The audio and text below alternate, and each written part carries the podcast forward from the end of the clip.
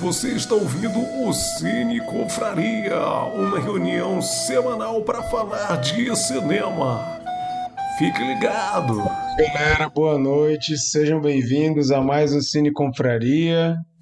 Mais uma reunião aqui de amigos, bate-papo para falar sobre filme, para falar sobre cinema, falar sobre a vida, sobre o assunto que surgir aí no meio da, da conversa sobre filme. Para quem não conhece, Cine Confraria é, é informal mesmo, um grupo de amigos que toda semana se encontra para falar de um filme que todos nós assistimos, escolhido na semana anterior. Para situar vocês, semana passada nós é, tivemos a escolha do filme que a gente viu durante a semana para conversar hoje. Então eu escolhi o filme, foi minha vez de escolher, eu escolhi Akira, filme de 1988, um anime, animação japonês, né? E hoje estamos aqui para comentar sobre esse filme. E no final do episódio vocês vão saber qual é o novo filme da rodada que nós temos que assistir para comentar na semana que vem. E vocês devem estar percebendo já aqui que a casa está cheia hoje. Semana passada foi menos gente, dessa vez aqui estamos num grupo bastante grande. E temos aqui uma carinha nova que vocês estão percebendo, nosso convidado especial de hoje, Marcelo Miranda, que antes da gente começar a falar sobre o filme, eu vou pedir para ele se apresentar, só para já dar um, uma introdução, conhecer o Marcelo no Twitter, por causa de um assunto que vocês sabem que eu amo, que é terror. Ele tem um podcast chamado Saco de Ossos e escreve bastante sobre terror, apesar de que escreve também sobre outros gêneros em outras publicações, mas a minha, a minha aproximação foi por causa desse gênero maravilhoso que é o terror. Mas vou chamar aí o Marcelo para dar um alô, dizer quem ele é, onde a gente consegue encontrar as coisas que ele escreve, os podcasts, etc. e tal. Marcelo, fala aí um pouquinho, por favor. Bom, gente, primeiro boa noite, muito obrigado. Vocês me ouvem bem, né? Ouvimos. Sim. Então tá ótimo. É, bom, você me apresentou como uma carinha nova aqui. Imagine eu que tenho seis carinhas novas ao redor aqui, então é um grande prazer estar com vocês todos, né? Pessoas que gostam, falam, pensam e, e vivem cinema são sempre é, pessoas com quem a gente quer trocar ideias e quer estar juntos, né? Mesmo que virtualmente aí. É, bom, primeiro também parabéns pelo projeto. Eu, eu fiquei muito contente com quando o Marquito me apresentou. Eu não conhecia, vou, vou acompanhar agora com a devida atenção, porque eu acho que fazer coisas de cultura em plena pandemia é uma, é uma luta, e então é bom demais que vocês façam isso mesmo. Parabéns. É, bom, eu bom, sou jornalista, crítico de cinema, pesquisador, curador, programador. É, eu, o Maquito citou o Saco de Ossos, é um projeto que eu tenho de podcast de, de entrevistas sobre terror feito no Brasil. Né? Eu, eu, eu faço desde 2019, eu acho.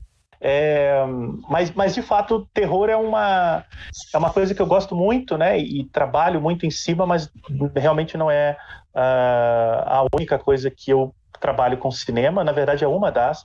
Mas basicamente eu colaboro em revistas, jornais, é, sites, produção de conteúdo relativo a cinema, curadorias, catálogos, livros e coisas afim. Então, estou é, sempre por aí. Mas no Twitter, né, a gente gasta um tempo lá. Quem quiser acompanhar, Marcelo Miranda 1, o númerozinho. E que é a rede que eu estou participando mais. E Instagram eu, eu, é mais pessoal e, e, e Facebook eu meio que abandonei, é um ambiente muito tóxico. Mas eu tô lá. Quem quiser me adicionar, eu adiciono com todo gosto, mas eu raramente entro lá. E de resto, enfim, falava de Akira é, também é muito estimulante, vai ser ótimo e eu estou contente de estar com vocês. Legal demais. É, Para quem não sabe, além de acompanhar aí o Marcelo, você pode procurar o Cine Confraria no Instagram. A gente não está no Twitter, mas o Cine Compraria do Instagram é onde a gente bota as notícias, fala qual é o filme da semana, coloca sobre curiosidades, qualquer tipo de aviso que a gente precisar dar, a gente joga lá no nosso, no nosso Instagram. Então, Instagram é o arroba Cineconfraria, tudo junto.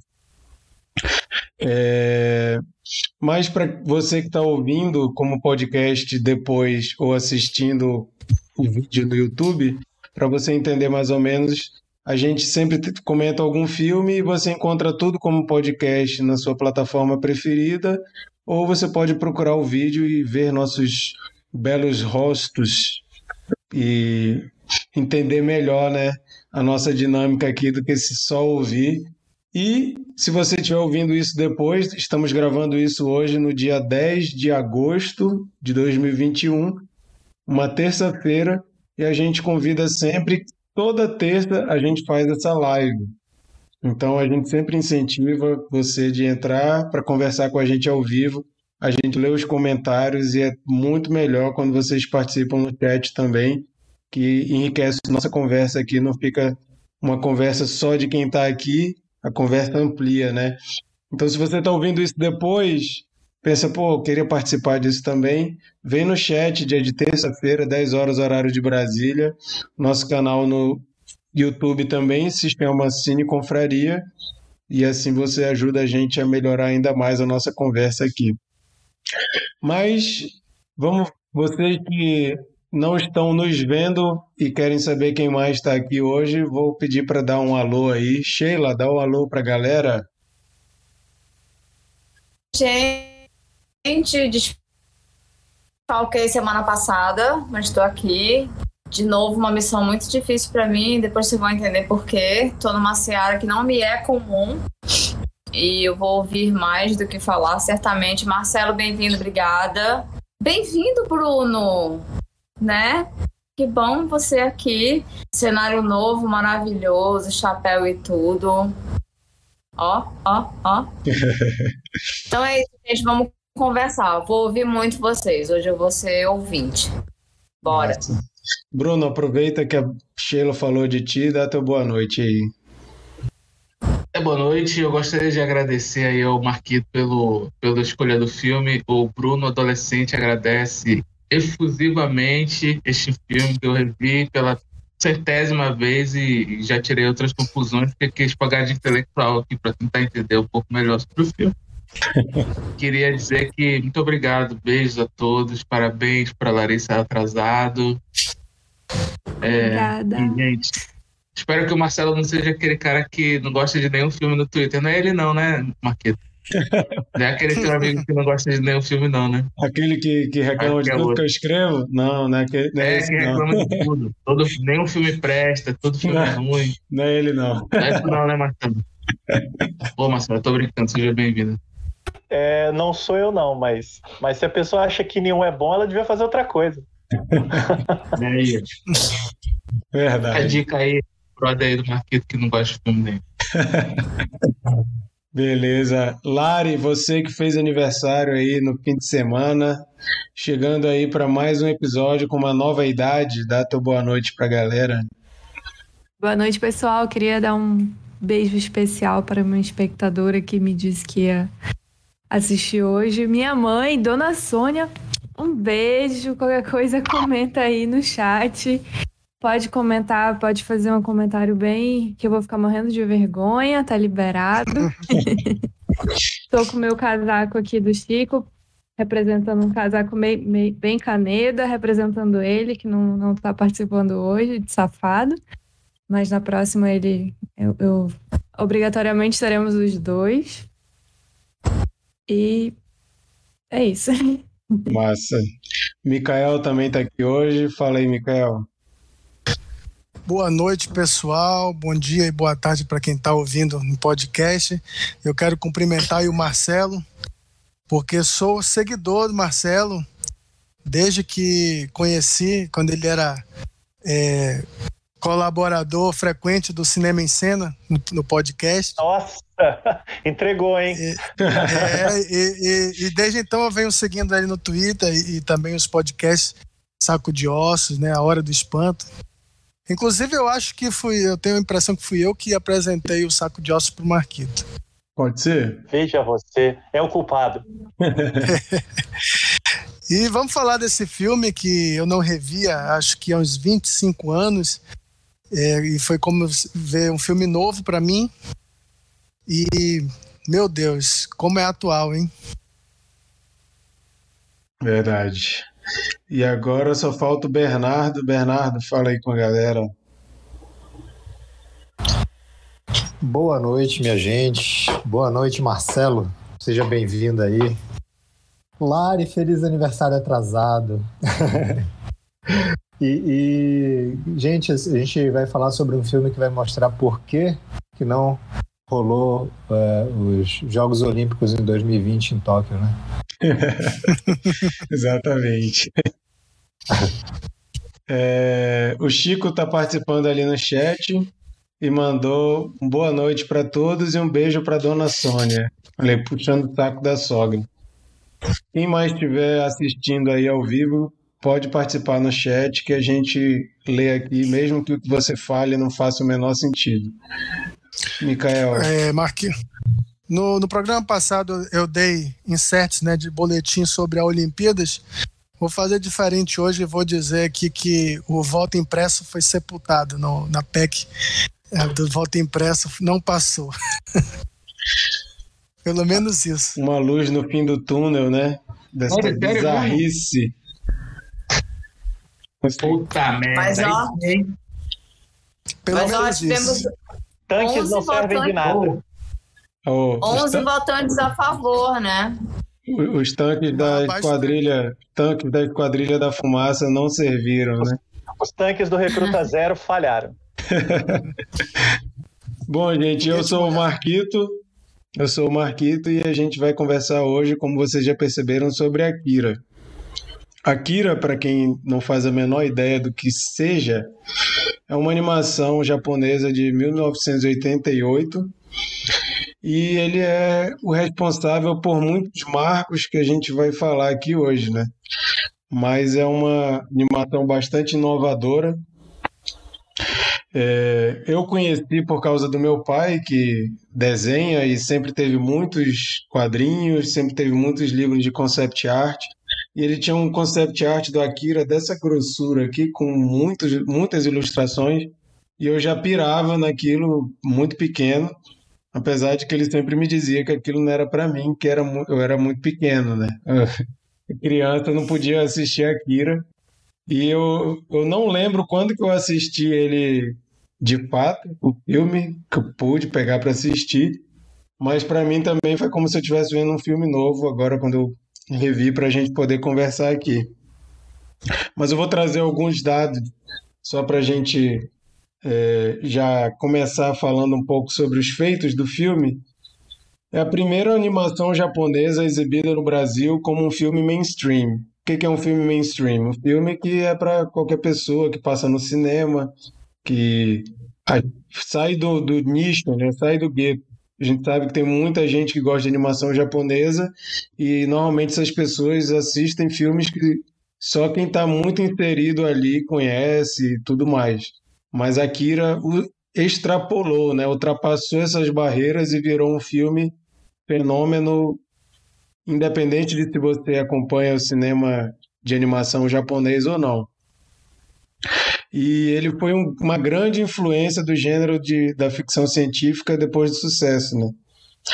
Para vocês terem uma ideia, o filme influenciou animes, falando também de outras animações, como Ghost in the Shell, que é uma obra clássica também. Alita, que depois virou um filme, né? Uma, um, um, um filme, acho que tem uns dois, três anos, né? Que é Alita do, do Robert Rodrigues, Rodrigues. né? Fez esse filme. Cowboy Bebop, que é outro clássico.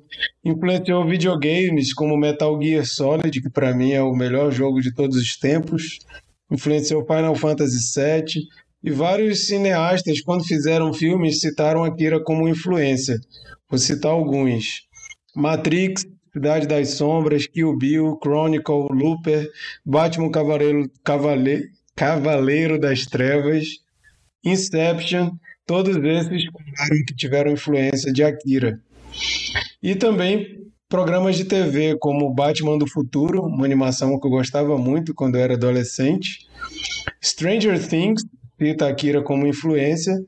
E animação que ti- tinha um programa de TV animado, né, do Spawn, também citava Akira como influência. Então vocês podem ver que é um filme em 1988 influenciou vários outros Clipes até hoje. também, né?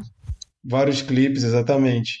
Tem um do Kanye West. do Kanye né? West, é, Isso. ele, ele recria várias cenas. É verdade. Então, assim, a gente consegue ver a, a repercussão desse filme, fora outros feitos que a gente pode ir comentando aqui durante nossa conversa. Sônia Amara, boa noite, queridos amigos. Boa noite, dona Sônia. A senhora já foi citada aqui, seja bem-vinda, viu? Tavinho, meu amigo, boa noite, deu aqui também. Seja bem-vindo, Tavinho.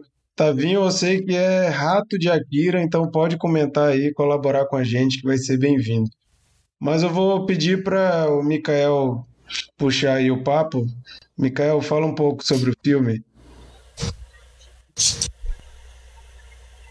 Bom, vamos lá. Eu, é, como eu falei, eu já tinha visto Akira na adolescência, mas é, re- revendo agora, tinha muita coisa que eu não me lembrava, né?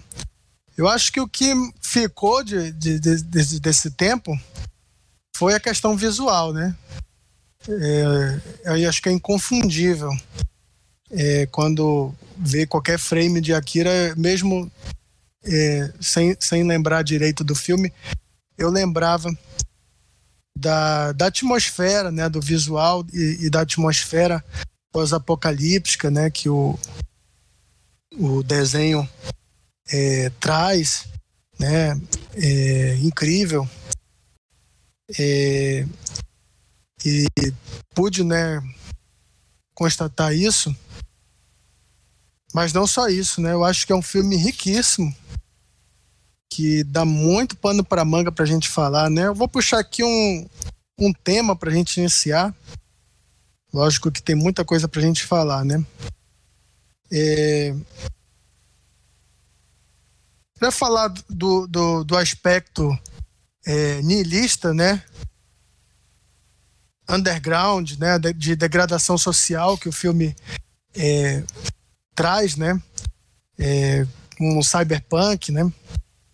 E trazendo é, a questão é, de, de- do governo, né? Do, do, da- do, do poderio militar como opressão, né? E com uma sociedade totalmente desfacelada, né? Com várias convulsões sociais. Ele fala que que Tóquio foi reconstruída depois da terceira grande guerra, né? E a gente vê muitas é, revoltas assim é, contra uma reforma tributária que a gente imagina então que que o aspecto é, é, é de, de uma população subjugada, né, economicamente é, marcada assim por, por, por é, uma exploração muito grande, né? E, e nesse contexto que a gente vai pensando, pescando, né, do, do filme, a gente vê um, um- um- uma sociedade oprimida, né, onde a tecnologia é, veio não para ajudar, mas para controlar e trazer mais é, é, é, poder, né, para o governo. E aí tem essa questão do, do, do- da gangue né, de motocicletas. é, é, e aí vem o aspecto é, de ficção científica que eu creio que é o mais é, assim lembrado né, pelas pessoas, mas que eu não, não, não me recordava de ter esse, esse fundo social tão marcado, né? É, falando não só de, de todos esses aspectos é, de, de militar, né, é, é, mas também revolucionário, né, e até religioso, né, que era algo que eu não tinha a mínima noção, né. Essa questão Akira, né, como uma coisa meio é, uma ideia, né, que que pode ser deturpada, né, na mão é, dos poderosos ou, ou, ou alimentar um desejo de, de uma esperança, né, para revolucionários, ou mesmo até, até mesmo funcionar como como aquela coisa da aquela fé cega, né, no Messias, né?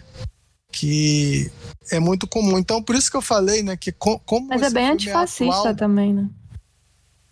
Também, hum. também. É, e, e, aí é, é, por isso que eu falei na, na abertura, né? Como esse filme é atual, porque nós estamos nesse momento em que o fascismo é, né, a, tá voltando, assim, é, e, e, temos é, é, governos, né, autoritários e temos a religião é, entrando é, na, na sociedade não como é, usurpando assim até certas é, é, esferas da sociedade em que, que confundindo né a, a, a verdadeira vocação religiosa mas também é, tudo que a gente vê hoje no Brasil a gente olha para o Akira e enxerga né? É, correspondências, né? Quer comentar, foi... Bruno? É, eu, eu ia te dizer, Micael, eu não sei agora, não sei se o Marcelo sabe, me corrija se eu estou errado, mas é, existe um Akira mangá. Eu não sei se o filme ele originou-se do mangá ou o mangá originou-se Sim, é, o filme, o, filme, o, mangá, o diretor do filme é o criador do, do mangá, não é? É, só que ele, ele, ele conclui, ele conclui, eita, tô travando todas as palavras. Ele conclui o filme antes da conclusão do mangá. Ok. Então ele criou o final. É que, é que, no mangá ele, ele, ele. Opa. Travou. Nunca vamos saber o que, é que o Bruno concluiu. é... Então daqui a, pouco, daqui a pouco ele fala. É o, o mangá é de 1982. Então são seis anos antes do filme, é, só que ele teve uma publicação lenta e foi acabar em 1990, dois anos depois do filme. Então, na verdade, o, o Otomo gastou uma boa parte desse período fazendo a animação, é, deu um final para a animação, mas o mangá termina diferente, porque ele concluiu a animação antes, né? E, e posteriormente ele não seguiu a risca o final da, da animação. Mas na verdade é, a animação é, é, uma, é quase um compilado do mangá, né? porque se você pega o, o mangá, é, é, como se as situações que estão no anime fossem todas muito mais detalhadas no mangá, porque são, for, foram compilados em seis volumes bem grossões, né? então a história é muito vasta, é interessante esse processo, mas, mas enfim, a gente pode falar disso a hora que vocês quiserem. É, o, uma coisa que eu acho muito legal e que é, é interessante a gente perceber, né? A maioria dos filmes futuristas feitos nos anos 80 e até antes, eles todos apresentam um futuro muito sombrio, né? Muito decadente. É incrível como as pessoas não, não eram muito otimistas quanto ao futuro. E até hoje eu acho que. Blade Runner, pô, eles não conversaram não antes? Porque é. parece total. Blade Runner é antes, né? Mas, mas pelo, pela trabalheira que dá o, o Akira, imagino que quando saiu Blade Runner, ele devia já estar tá bolando aquilo ali, pelo menos rabiscando, né? Que diz que ele tinha um volume muito grande para virar a animação e depois ele teve que diminuir e foi o que virou a animação. Mas certamente, pegando o que a Lari, Lari falou, uh, talvez não a animação, mas certamente o Katsuhiro Otomo leu o romance do Philip Dick, uhum. que adaptaram para Blade Runner, que o livro é do poucos anos antes, né? É, então, certamente ele leu, porque tem elementos cyberpunk ali, tem elementos dessa distopia futurista no Philip Dick que estão muito presentes no Akira. E Akira tem uma coisa já no mangá é, que difere ele bastante de outros é que ele tem uma pegada tida como muito ocidental. Então é, um, é, uma, é uma ficção científica que se aproxima muito mais das ficções do Ocidente do que das ficções do Oriente. Então, é, tanto é que eu sou eu sou um pouco dessa época. É, quando Akira foi lançado no Brasil em mangá, ele foi lançado como, como uma versão americana, então era colorido com a leitura ocidental, né? A, a que a gente aqui no, no Ocidente faz. E, e, até hoje é tido como mangá que as pessoas que não leem mangá gostam, justamente porque ele tem uma pegada mais hum. vinculada a alguns elementos que a gente identifica com um pouco mais de, de proximidade do que elementos de uma sci-fi japonesa mais casca-grossa, por exemplo, Ghost in the Shell, que é bem mais é, fincada em elementos japoneses, em filosofias orientais, do que é o Akira. Então, enfim, fiz essa volta toda para dizer que a Lari, na verdade, eu acho que ela está coberta de razão, mas, num, mas um pouco anterior, né? Certamente o Otomo bebeu na fonte do Philip Dick, que né, depois foi fazer o, o Blade Runner pelo Ridley Scott. Uhum. Fala, fala um pouco aí, Marcelo, sobre o filme. Então, é... voltar ao ponto dele aí também. Ah, sim, caiu. O Bruno voltou aí. Conclui, meu cara. E depois Bruno... manda pipoca pra gente. Foi buscar pipoca, Bruno. Tá sem som, Bruno. Tá sem som. É, não, não está mutado, mas não está saindo som. É. Tá, vai, é. vai resolvendo aí. Fala um pouco aí, Marcelo, por favor. Tá, bom, é, já falei umas coisas aqui, pegando carona no que vocês falaram, né? É, eu, eu, eu sou. Eu tinha sete anos quando o Akira foi lançado, o anime foi lançado no Brasil, né? E então eu peguei muito essa onda, tinha propaganda na, na Globo, é, chamando para o filme. Ele passou em cinema, mas eu era do interior, então eu fui ver em, em vídeo, né, em videocassete, em VHS. E, e, era muito novo, eu não deveria ver aquele filme com 9, 10 anos, mas enfim, me deixaram ver. É, e, e, na mesma época o mangá foi lançado, né? Aconteceu que na época não se lançava mangá no Brasil, é, não, não existia, como hoje é uma febre, né? E, e, tanto é que quando Akira foi lançado pela editora Globo, ele foi lançado na versão americana, igual eu falei, que era de uma editora americana que tinha colorizado o mangá e feito a inversão de, de, de, de, página. Então ele espelhou a página, né? O que a gente hoje é, hoje é super comum, não sei se alguns de vocês leem mangá, mas a gente se habitua à leitura oriental quando pega o mangá. Mas na época não, isso jamais pra, seria lançado no pra, mercado pra, brasileiro, né? Então para quem não, para quem não está entendendo, né, é porque o mangá você lê como se estivesse lendo ao contrário, né? A revista como se você estivesse, começando do fim para o começo, a ordem das páginas, é. para quem não está familiarizado. Em relação ao Ocidente, né? Isso. Não tem é. nada de ao contrário. Exatamente. É, é, mas a leitura oriental ela é da eu sempre confundo isso né da esquerda para direita da, da, direita para esquerda né? enquanto a leitura ocidental da esquerda para direita isso é, mas quando eles lançaram Akira aqui foi uma versão americana acho que era da Dark Horse que tinha sido lançado nos Estados Unidos com as páginas espelhadas para dar leitura ocidental então chegou aqui como um quadrinho é, como tantos outros, né? Só que era japonês, tinha um colorido muito específico, é, a história era completamente diferente de tudo que circulava aqui.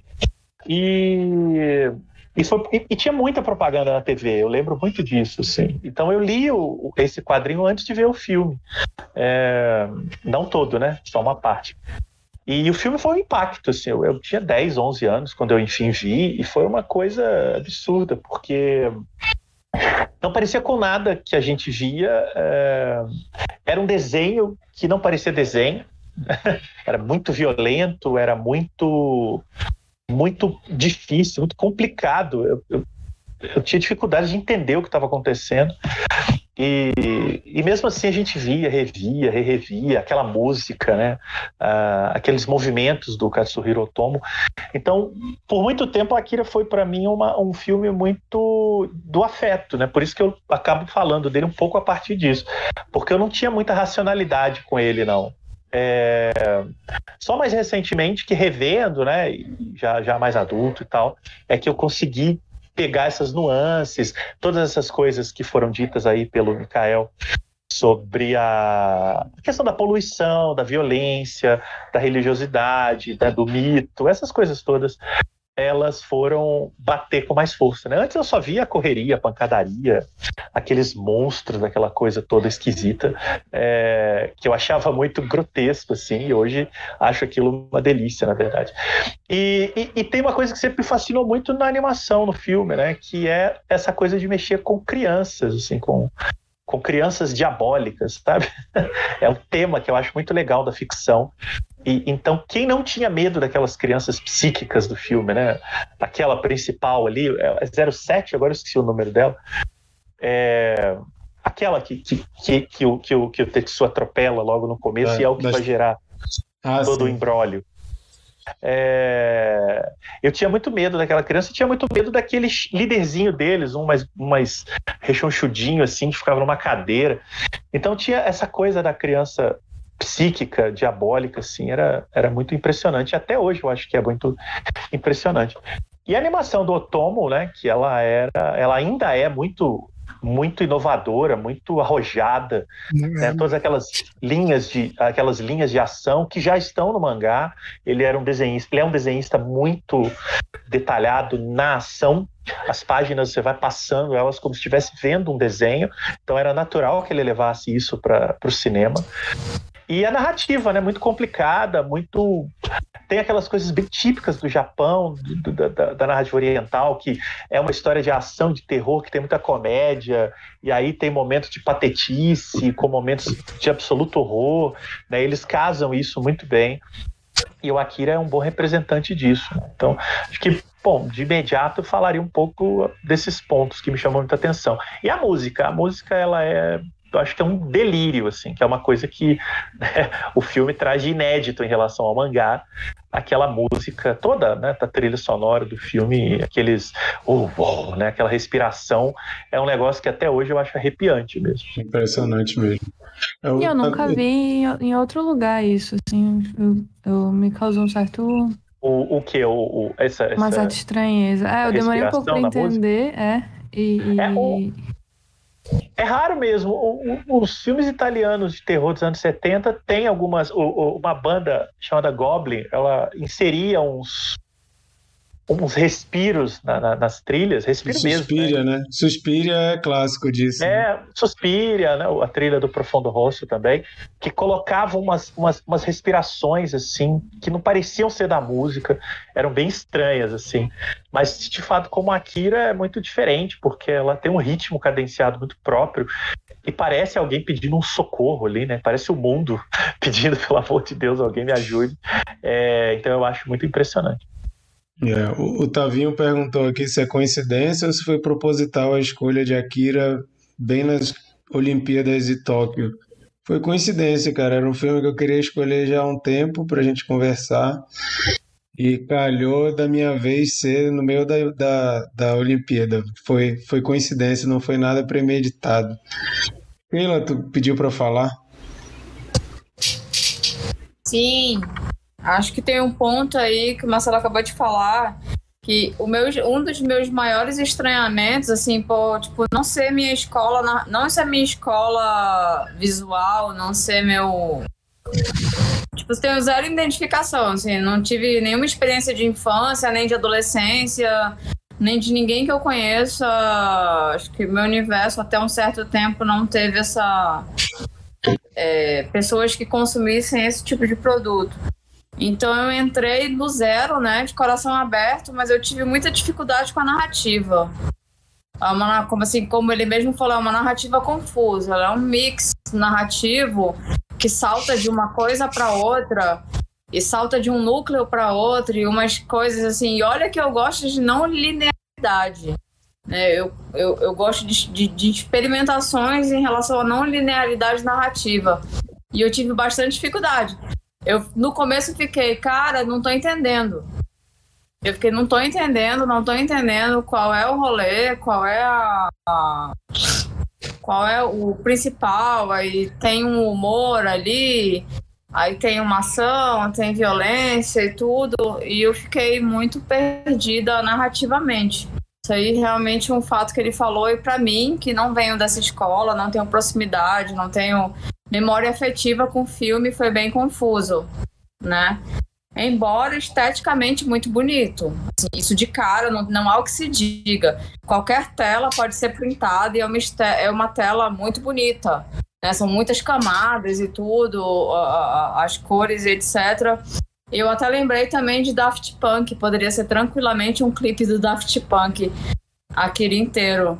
Mas é isso, eu fiquei muito perdida na, na linha narrativa, é, que foi acho que, que eu menos me identifiquei. Além da, da falta de ambiente mesmo. Mas é isso. É, e, falando, e tu falou falando... de. Oi. Desculpa. Do, de clipe de Daft Punk, e agora me toquei também que é, do, no clipe do Link Park é Breaking the Habit. Já fui uhum. muito fã do Link Park na adolescência. É, Mas... tem, algum clipe, é, tem algum clipe do. Acho que do Pearl Jam que também brinca ali. Eu acho que realmente é uma obra que cria. É o, é o do The Evolution, porque The Evolution. A, anim, a, animação do, do, do McFarlane, que é o cara criador do Spawn, é muito influenciada pelo anime desse estilo. Então, Isso, é... o tipo de animação do McFarlane é total, é, bebeu muito nessa fonte aí. Realmente tem... Eu acho que assim, assim como Star Wars e outras coisas que a gente estava conversando da outra edição lá, são, são meio que obras que formatam, né? Assim, se você for pensar numa animação apocalíptica, e vou ver, for ver todas as outras, elas têm esse tom, tem essa, tem essa pegada. Realmente, em, em questão de ilustração, uh, extremamente bonito, mas eu tive muita dificuldade narrativa. Acho que foi onde eu não me identifiquei. Não, não posso dizer que não gostei, mas assim, eu fiquei patinando ali para um lado e para o outro. É, só, só, trazendo alguns dados aqui, vocês falaram da qualidade da animação. Eles inovaram na época por causa da alta taxa de quadros por segundo. Para quem não sabe, a animação tradicional é feita quadro a quadro e a gente tinha ali uma prática e ele vai e supera, botando muito mais quadros por segundo, então a gente tem essa animação muito mais fluida, muito mais complexa do que a animação normal da época. E falando um pouco sobre o que o Marcelo disse, que ele assistiu em VHS, esse filme ele é um grande sucesso de home video. Para vocês terem uma ideia, só com home video, sem contar cinema, o filme ele foi feito, ele foi o anime mais caro até a hora que ele foi feito. Nunca tinha sido feito um anime tão caro. Ele custou cerca de 5 milhões e meio de dólares, isso em 88. E só com VHS, o filme ganhou 80 milhões, para vocês terem uma ideia como superou o gasto, né? Então o filme é um fenômeno de home video. A galera assistia muito esse filme em casa, a galera alugava. Aluguei muito. muito. Colaborei muito para isso aí. Eu devia alugar esse filme pelo menos duas vezes ao mês. Legal. Aí, ó colaboramos. Fala, um pouco aí, Bruno. de cores, né? Tudo dublado, né? Naquela época eu não tinha, eu acho que não tinha ele, ele em, em áudio original, pelo menos na, na, minha cidade. Então eu fui ver esse filme em japonês agora, velho, assim. é, ainda estranho, confesso, mas mas a gente se habitua. Mas eu vi, eu vi esse filme sempre, sempre, sempre dublado. Eu sei imitar as vozes. Obviamente não farei isso aqui, mas, mas, eu, sei, mas eu sei imitar as vozes em português, porque eram muito características assim. Agora fazer. É, até, até o final vai ter que fazer. Tem que fazer. Ô, ô Bruno, fala um pouco aí. Estão te ouvindo agora. É, é ah, Marquito, só, só complementando, desculpa, que tu falou da, da, qualidade técnica. E também tem a questão das cores, porque eles foram criadas 50 cores inéditas para esse filme também. Que uhum. o número total de cores utilizadas é, é uhum. inédito até o momento. Cores. É o, 327 cores, sendo 50 criadas especificamente para o filme. O Tavinho está comentando aqui que ele assistiu a primeira vez em Sábado em Hollywood, 1999, Bandeirantes, na madrugada. Legal. Pô, ele é, deixa para eu começar a contar minha história. Então vai lá. então, é, é, eu já tinha visto esse filme em VHS, do mesmo jeito que o Marcelo, eu tinha um primo meu, que ele me, ele estava vendo e eu, eu fiquei vendo do lado dele. É, vou, vou resumir rápido, assim, mas a primeira vez que eu vi, eu fiquei igual o Marcelo, assim, eu, eu, eu fiquei maluco com o visual da coisa. da, é, ou quando você é criança, eu tinha o que, 9 anos, 10 anos de idade, quando você é criança, você, no máximo você vai perceber é isso, né? Os movimentos, os personagens bem caricatos, eles são, enfim, personagens bem, bem expressivos, né? Então, e aquilo me deixou com uma pulga atrás da orelha de querer saber e querer descobrir mais sobre esse universo. Então, foi como, é, talvez um pouco diferente da Sheila, né? Foi, foi a primeira vez que esse universo chegou até mim, me bateu e ficou, e eu fui procurando a partir daí outros animes, de, descobrindo o que é mangá quando criança. Comecei a gostar desde daí. Acho que o meu iniciante aí foi o Akira, então já foi um começo bom, mesmo sem entender nada da história. Quando anos mais tarde, é, é justamente foi esse episódio da Band. Inclusive, acho que a Band, é, o cara que, que pegou esse é, para passar na Band, muito provavelmente ele era fã da parada, porque além dele passar o filme, ele ainda passou horas mais tarde o making off. Não sei se tá viu, viu? Ele passou. E aí eu fiquei mais maluco ainda. Foi da primeira vez que eu assisti o filme já com 19 anos de idade, 99 eu tinha 19 anos de idade, já tinha uma outra mentalidade sobre as coisas e tal. Comecei a entender um pouco mais de profundidade, mas ainda é, para mim ainda era uma uma aventura é, cyberpunk no futuro no japonês destroçado, assim. Eu não, eu não conseguia enxergar as camadas políticas, religiosas e, e etc. mais. É, depois que eu assisti pela terceira vez, eu comecei a entender isso. Já, já tinha um pouquinho mais de bagagem para entender outras coisas. E recentemente, agora, quando passou no Netflix, antes de ver, rever hoje pela quinta ou sexta vez, sei lá, décima vez que eu já vi esse filme e adoro, amo. É, eu comecei a entender, tentar entender as mensagens que eram trazidas nas formas de metáforas que o, que o autor poderia estar trazendo. Né? Então, é, eu estava tentando enxergar o que, o que, que, o que, que ele estava tentando explicar para o público, o, o que ele achava que era uma talvez uma renovação de uma sociedade, mas tirada dos valores mais primordiais da sociedade japonesa, tirando, colocando ali na forma das crianças, né? As crianças talentosas que tinham todos os talentos sobrenaturais, mas que de alguma forma tinham dentro de si uma uma questão destrutiva que no, no caso era, já estou contando até o final, né? No caso era o Akira, e, e trazendo gerações mais tarde uma outra criança, uma outra, um outro ser talentoso que é o Tetsu, é, que no caso já é um fruto de uma sociedade é, destroçada, de uma certa forma. Né? Cresceu, era, era, um, era um jovem abandonado, é, de gangue, punk, e que e que estava ali trazendo para uma nova sociedade japonesa os valores que foi, foram entregues a ele, de uma certa forma. Então, eu comecei a enxergar o filme dessa forma. E aí o filme ficou mais bonito ainda, porque teve teve a parte a parte da ação, a parte do, do universo e a parte do conceito. Aí isso aí me, me tomou. E aí fechou quando eu quando eu assisti hoje mais uma vez, que foi é, o final, na verdade falar um pouquinho sobre o final, que eu, que eu assim, deixo, jogo para vocês, porque eu, eu, eu também acho que o, o autor também jogou pra gente e a gente, cada um pega a sua, a sua interpretação. Né? É, o final do final do final, quando tudo se destrói, se reconstrói ali naquela partículazinha, sobe os créditos e você ouve a voz do Tetsu dizendo assim: Eu sou o Tetsu. E aí eu, eu voltei esse final umas cinco vezes, tentando pescar nas imagens alguma situação, alguma algum conceito que me trouxesse o que, que significa essa frase no final. E aí eu vou deixar para vocês responderem aí. Eu tenho uma ideia, vou deixar para vocês responderem para a gente conversar, que eu acho que seria legal falar sobre. Porque realmente foi, uma coisa que me. Quando fechou o filme, eu falei, ah, por que apareceu essa frase, eu sou Tetsu?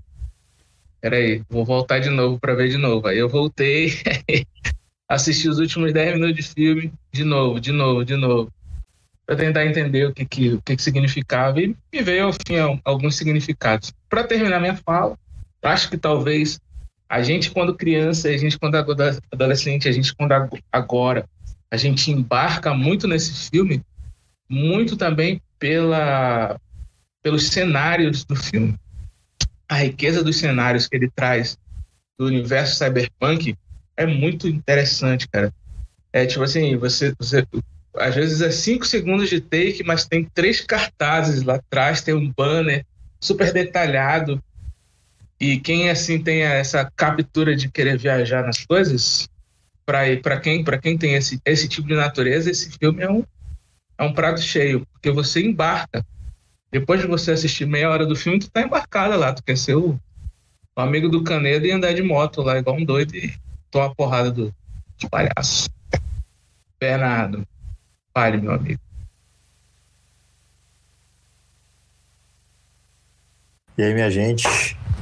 É, eu me identifiquei muito aí com, com muitas coisas que vocês falaram, principalmente porque é, eu assisti esse filme, eu acredito que eu tinha uns 12 anos de idade. É, eu não era é, ligado em mangá nem, nem em anime é, da minha infância, até mais ou menos essa idade que eu comecei a assistir é, outras coisas, tipo Cavaleiro do Zodíaco, é, outros mangás que, que, que, eu tive acesso. E aí nessa época eu assisti o, o Akira. E assim, eu tinha muita memória da, da, desse filme, de, de, de, de, algumas cenas, de algumas, de algumas coisas, mas hoje, é, ontem, aliás, quando eu assisti, eu, eu, definitivamente tive certeza de que eu não lembrava de, de absolutamente nada. E assim, é, é, é, eu vi que é um, é filme que, a Sheila falou, ele é um filme complexo assim na, na forma de, de, ser contado, a história, as camadas. É, é, ele não é, ele não, não, não é um filme mastigadinho. Então, assim, eu lembro que eu fiquei fissurado na época que eu assisti, mas eu provavelmente não entendi 50% do que o filme mostra pra gente, né?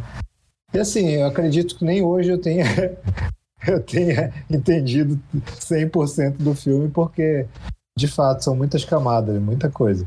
Bernardo, sabe uma coisa Oi. que eu acho interessante do, do anime? Ah. É, além de Akira, eu lembro que um dos filmes, primeiros animes que explodiu minha cabeça, eu fiquei, caramba, que coisa maluca, que coisa mais rica e profunda, foi quando assisti o, o Metrópole, e depois você vai conhecendo outros.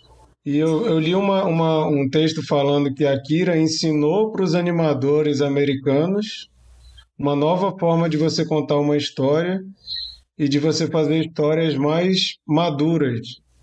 Uhum. Porque a gente que vem de uma escola Disney, não desmerecendo Disney, que eu adoro Disney, mas são coisas muito se você compara com a animação japonesa, que a maioria é carregada de filosofia e de muita coisa profunda, e não deixa de também ser é, visualmente atrativa, é, é uma coisa assim. São mundos muito, muito distintos. Assim. E, e a, a nossa geração, que já tem mais de 30, a gente viu essa coisa mudando durante a nossa infância e muito influenciado por Akira. Se você for olhar a influência de Akira no mundo ocidental, a partir de Akira você abre espaço para muitas outras animações que fizeram sucesso. Assim, tipo, o, o Tavinho que está comentando aqui, eu sei que o Tavinho cresceu vendo animação japonesa. E outras, outras pessoas já cresceram vendo mais animação japonesa do que a minha geração, muito mais, né? Eu, por exemplo, não, não fui da época de Cavaleiro do Zodíaco, eu já era um pouco mais velho, não assisti, mas tem Dragon Ball, que é, é febre, né? A galera assistiu muito Dragon Ball e a Band passava vários. Yu Yu Hakusho e, e um monte, Pokémon. E, e ele muda, né? Akira ele começa a fazer com que muita gente fora do Japão tenha essa, essa proximidade muito forte com esse tipo de animação, que é muito diferente do que que a gente estava acostumado. Não sei se, se isso clica aí com vocês também, mas para mim, a partir do momento que eu vi Metrópolis, vi Akira, vi Ghost in the Shell, eu fiquei, caramba, é muito profundo, são umas coisas assim muito. E a gente tende a achar, eu pelo menos, que sempre ilustrei também, eu sempre tive um pouco de preconceito com os traços do, do mangá por achar meio preguiçoso aquelas caras que são meio template, né? Todo mundo tem a mesma aparência.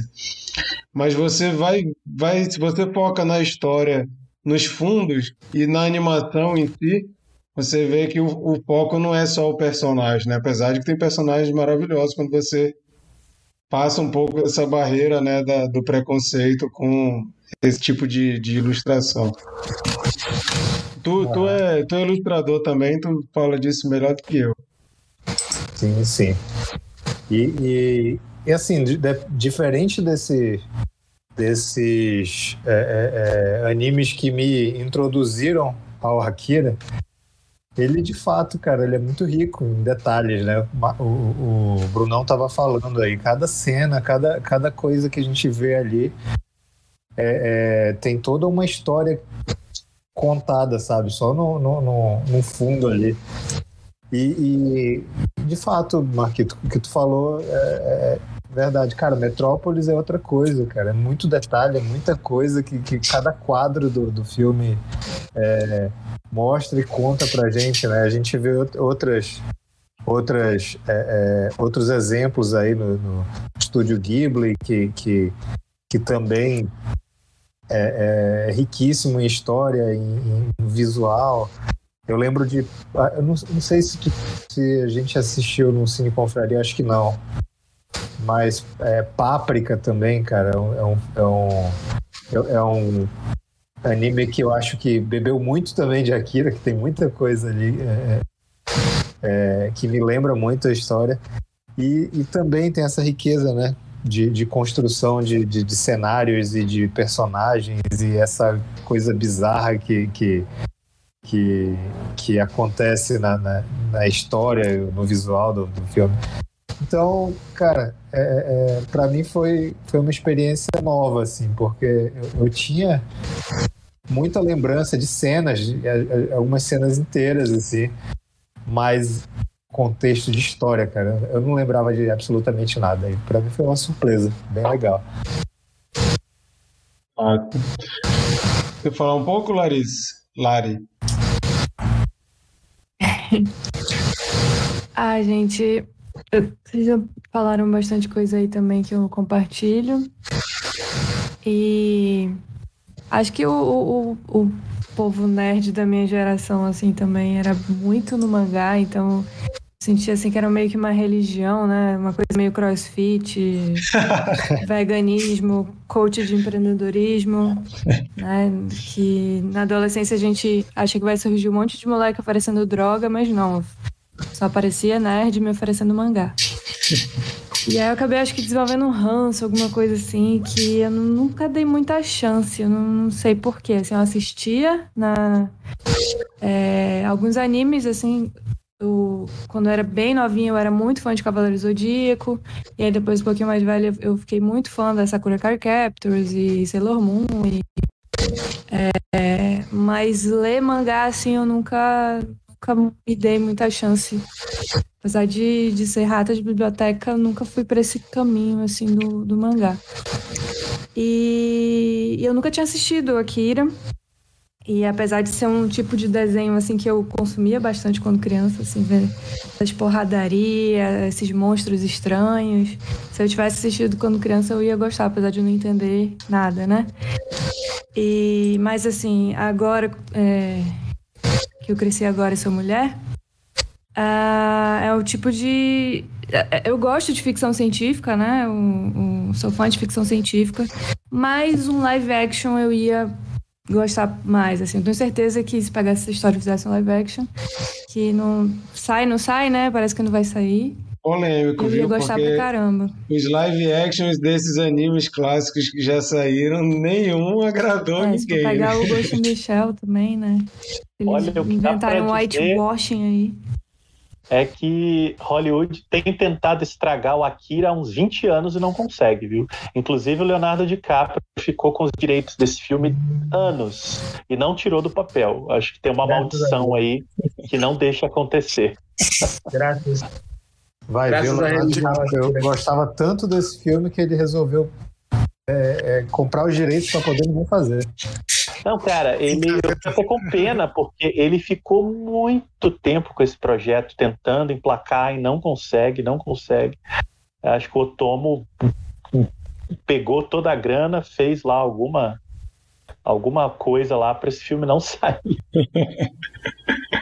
Poxa, mas tem Olha, um potencial tão bom pra ser um live action legal, assim. Mas a a questão, Lara, é que eu acho que foi isso que o Marquito quis te provocar, é que o, ocidental não consegue captar nada do, dos, dos mangás e animes quando vai adaptar. É uma coisa, deve ser uma coisa patológica, assim, eles não conseguem.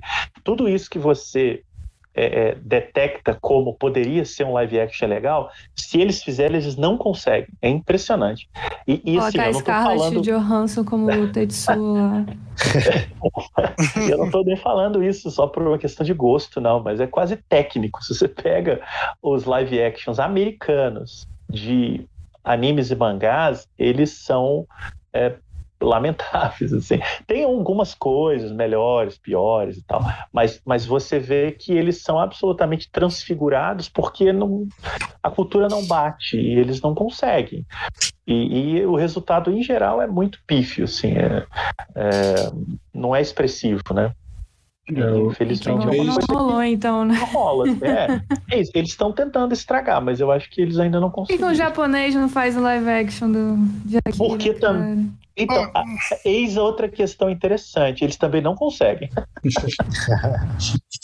Eles É. são bons em animes, mas os live actions de mangás japoneses, tradicionalmente, também são desastrosos. Quem, quem não sei. poderia fazer um bom live action de Akira? Jodorowsky. Nada. Ah, ah, já que tu falou do Jodorowsky, eu li uma. E a gente já comentou sobre o Duna de Jodorowsky. Eu li que o, o desenhista, como é o nome dele mesmo, Marcelo? Criador do Akira? Qual Katsuhiro Otomo? Otomo, né? Ele estava travado para terminar de fazer o mangá depois do filme.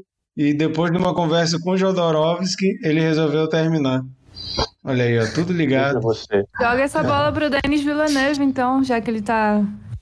Fez o, o Blade Vamos, Runner. vamos, vamos primeiro ver Duna, né?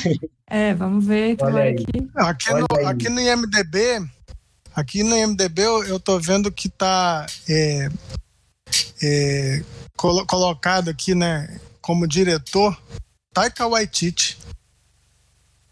E status status desconhecido. Pode falar, Sheila. Fala. Sheila. Cara, eu, eu, eu tive uma ideia aqui. Eu não sei se eu vou ma- matar todo mundo de raiva, mas assim, enfim. Vocês estavam falando assim que as, as tentativas de fazer um live action da parte deles também foram frustradas. Mas aí, eu não sei se todos viram, não sei se Marcelo viu, mas a gente tem ali uma ambientação urbana, cyberpunk, com gangues, violência e elementos ah, não militares, mas elementos de, de repressão e de alguma forma. Não com tantas camadas e não num cenário tão, tão construído com tantos elementos. Better Days. Better Days, ele é cyberpunk, ele tem gangue, ele tem violência, ele tem elementos jovens, ele tem alguns, alguns elementos opressores, que são a escola, a sociedade e tal. E é extremamente bonito. E quando a gente conversou sobre Better Days, a gente falou que ele flerta com um anime muito claramente, tanto em tomadas de close, muito dramáticas e tudo mais. Então eu acho que se você pega, com todo respeito, galera, se você pega a Kira e você traz uma atmosfera Better Days, fica bonito, vai. Se matem aí, eu não sou dessa seara, não sou apegada nessa ideia. Será? Por Não sei se sinal, Bruno- Brunão, Sim. você viu Better Days? não vi ainda, não vi. Não sei Então tá veja e aí a gente Vou ver. conversa sobre isso, porque eu acho que tu vai afinizar com o que eu tô pensando aqui. Porque. Better Days, Better Days é um filme incrível, incrível, não é à toa que ele foi ali para melhor filme estrangeiro. E ele tem uns elementos interessantes, galera. Pensa, pensa aí, vai. Beleza. Mikael, Mikael tá com uma cara Beleza, enigmática ali. Eu Tem, tem um, tem, tem um, tem um, um- rapidinho, rapidinho. Tem um curta, eu não sei o nome do curta, mas eu vou passar, eu vou botar no grupo, depois o Marquito bota aí no- no- nas redes aí. É um cyberpunk japonês que tem no Vimeo. É um curta. Muito bom, cara. Aquilo ali podia ser um Akira maneiro. Não é cyberpunk, mas assim, não é cyberpunk apocalíptico, mas é uma coisa meio futurística, assim, japonesa. No Vimeo. É um curta. Muito, muito perfeito. O Tavinho Adriano. comentou, o Tavinho comentou que o único filme adaptado de um anime que prestou foi Transformers. Eu não vou comentar, é não, viu? E só pra Bom, terminar é meu, meu melhor, ponto aqui. melhor não, melhor não. Transforma não é Vai lá. anime, é bonequinho. É bonequinho. Não, não se aplica. Não se aplica. Não, não se aplica mesmo. E só terminar o, o meu raciocínio rapidinho. É, Outra coisa também que eu vi muita influência é, de... Mas é meio que obrigatório ter. Em, em Dragon Ball, porque o Tetsu, ele tá com o cabelinho baixo, e aí quando ele tá com os poderes, o cabelo dele fica em pé.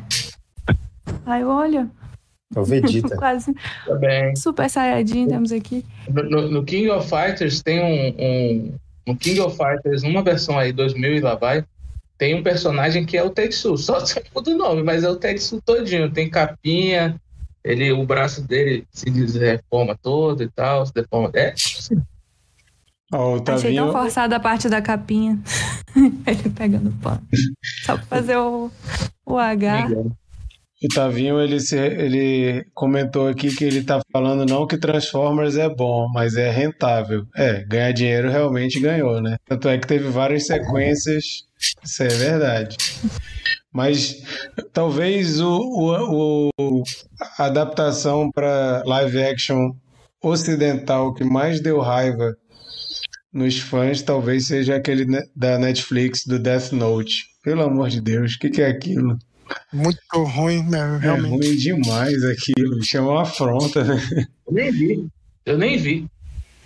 É ruim, viu? O- Nem E teve o. A a La- Lari falou aí, citou Dragon Ball. Tivemos uma adaptação de Dragon Ball lamentável também. Ruim, ruim demais. Esse eu não vi.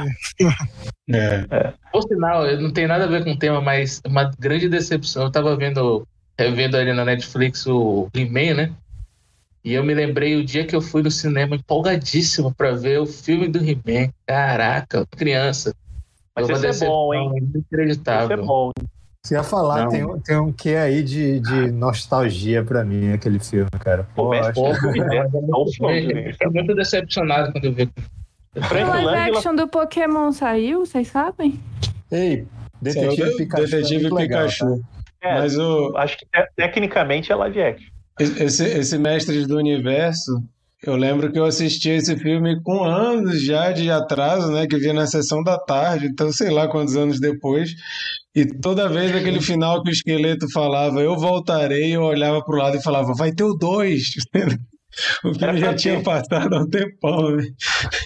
Frank Langella fazendo esqueleto, que o único cara que tava se divertindo ali. É, ó, uma coisa que eu vou falar que eu achei muito interessante da, do Akira, a noção de, de companheirismo dos núcleos ali, eu acho muito legal. A, a unidade das crianças, a unidade do, do, do aquela, aquela célula ali que está Dos tentando. malacos, dos malacos. Oi? Dos malacos. A unidade dos malacos lá. Dos, dos, dos gangsters. Não, eles também, inclusive a tentativa de salvar o Tetsu depois de, de tentar parar ele. mas até daquele grupo ali meio subversivo que está tentando descobrir o que está acontecendo para acabar com a questão lá governamental.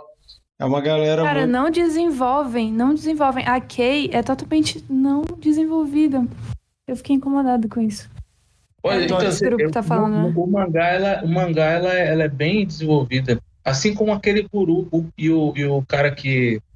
O político lá que ele é pego. É, No final ele morre, né? Que ele toma uns Quando, quando a gente, quando a gente sabe que, que é inspirado num mangá bastante grande, a gente entende que alguns personagens que aparecem por pouquíssimo tempo no filme, com certeza teriam mais espaço. Duas horinhas só, né?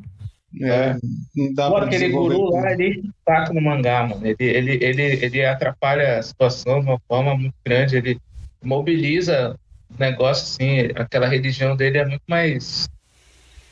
É muito mais influenciada. É muito, influencia muito mais a história no mangá no filme. No filme ele. Tem até a parte engraçada né, que ele tá falando: olha aí, o Akira aí tá vindo, gente, pode ficar tranquilo, tá tudo certo.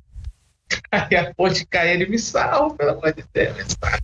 Aliás, isso me lembrou uma coisa. O... Uma coisa que eu sempre estranhava quando via o filme criança era como que é, o personagem título não aparecia. aquilo, aquilo eu ficava muito intrigado. Eu falava, cara, mas quem é a Kira nesse negócio? Esse moleque não aparece, esse moleque não aparece. E, e, e, e, essa coisa de ser o Kaneda, né, o protagonista, junto com o Tetsu, eu, inicialmente eu achava muito estranho. Também uma coisa muito própria do filme, né? Akira é uma ideia, é uma... ele é um símbolo, né? Significa alguma coisa, ele significa um pouco o fim de tudo, né? Porque é a criança, é a criança zero ali, mas também o recomeço. Então, depois que a gente compreende um pouco de que a Akira é um, é um sentido quase cósmico e não exatamente o personagem, tudo muda. E no mangá é assim também. Ele até aparece mais, obviamente, mas, mas ele demora muito a aparecer, porque não é o centro da coisa. Quer dizer, ele é o centro, mas não fisicamente falando. E isso é uma, é uma E- coisa que irrita os fãs, né, que conhecem a história. As pessoas olham e chamam o, o como é o nome dele? O, o principal lá da Tetsu, Caneda. o Kaneda. O pessoal olha pro Kaneda e chama de Akira, igual como chamam o Link de Zelda, né? E a galera fica mordida. Não é Zelda o nome dele. Tu ia falar, Lari? Ah, e, e, e, assim, eu, eu esperava uma Eleven, né? Uma coisa um pouco mais branda, mas caraca, foram colocar um poder num, num menino cheio de. num órfão, cheio de rancor, que sofria bullying, cheio de trauma. é, e aí, cara, e um adolescente que, pra começar, só por ser adolescente já é super rebelde. Acho que toda essa bagagem, né? E isso fez com que a, a paranormalidade dele lá, sei lá, a telecinese dele fosse alcançasse níveis bizarros. Né? Eu não sei se vocês querem aprofundar aí na questão filosófica que o Bruno estava trazendo, mas a, a camada mais superficial que a gente consegue fazer alguma analogia é com a, o, o perigo do poder, né? O poder corrompendo ali o Tetsu a ponto de acontecer tudo aquilo. E tem muito filme, né, que a pessoa recebe poder. Nessa lista que eu estava falando dos filmes que são influenciados por Akira, o Chronicle, né, que é do da não sei se vocês já viram esse filme do, do menino que recebe poderes e tal e começa a ser um super-herói do mal, começa a destruir tudo. É muito nessa pegada, né? Muita gente quando recebe um pouco de poder na mão vai usar para fazer muito mal. Tipo o Homem Invisível também, né, do Kevin Bacon. Você pensa assim, ó, o cara recebe poder, o cara vai ajudar as pessoas, é o Superman, né? Nem todo mundo vai ser um Superman, vai, muita gente vai usar isso para o benefício próprio. E a transformação do Tetsu eu acho muito animal, cara. Aquela cena que ele tá no pub lá e os amigos dele chegam lá e ele fica dando aquelas gargalhadas assim, com aquela cara assim.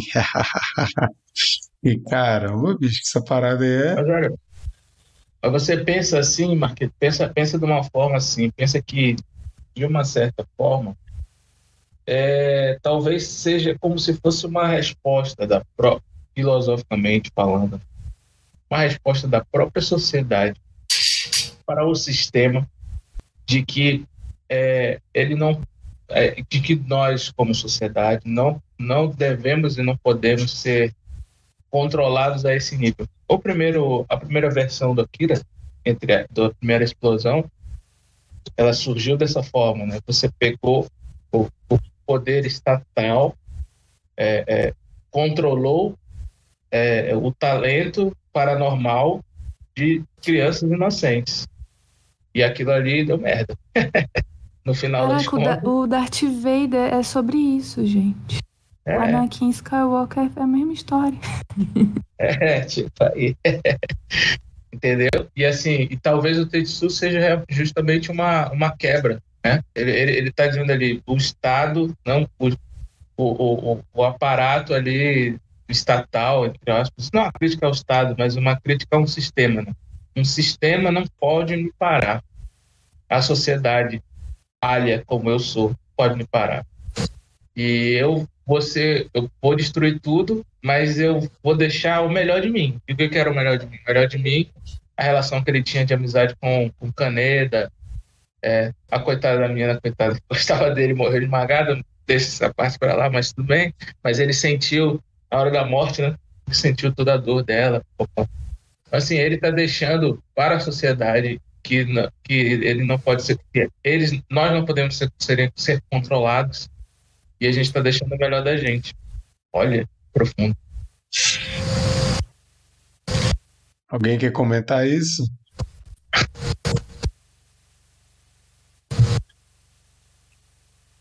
Pelo Dole 1, Dole 2, então vou falar do final do Tetsuo. Eu sou o Tetsuo, eu sou o Tetsuo. O que, que eu entendi, né, no final, essa última frase? Porque realmente isso me intrigou fudidamente hoje, cara. Eu voltei várias vezes para tentar entender.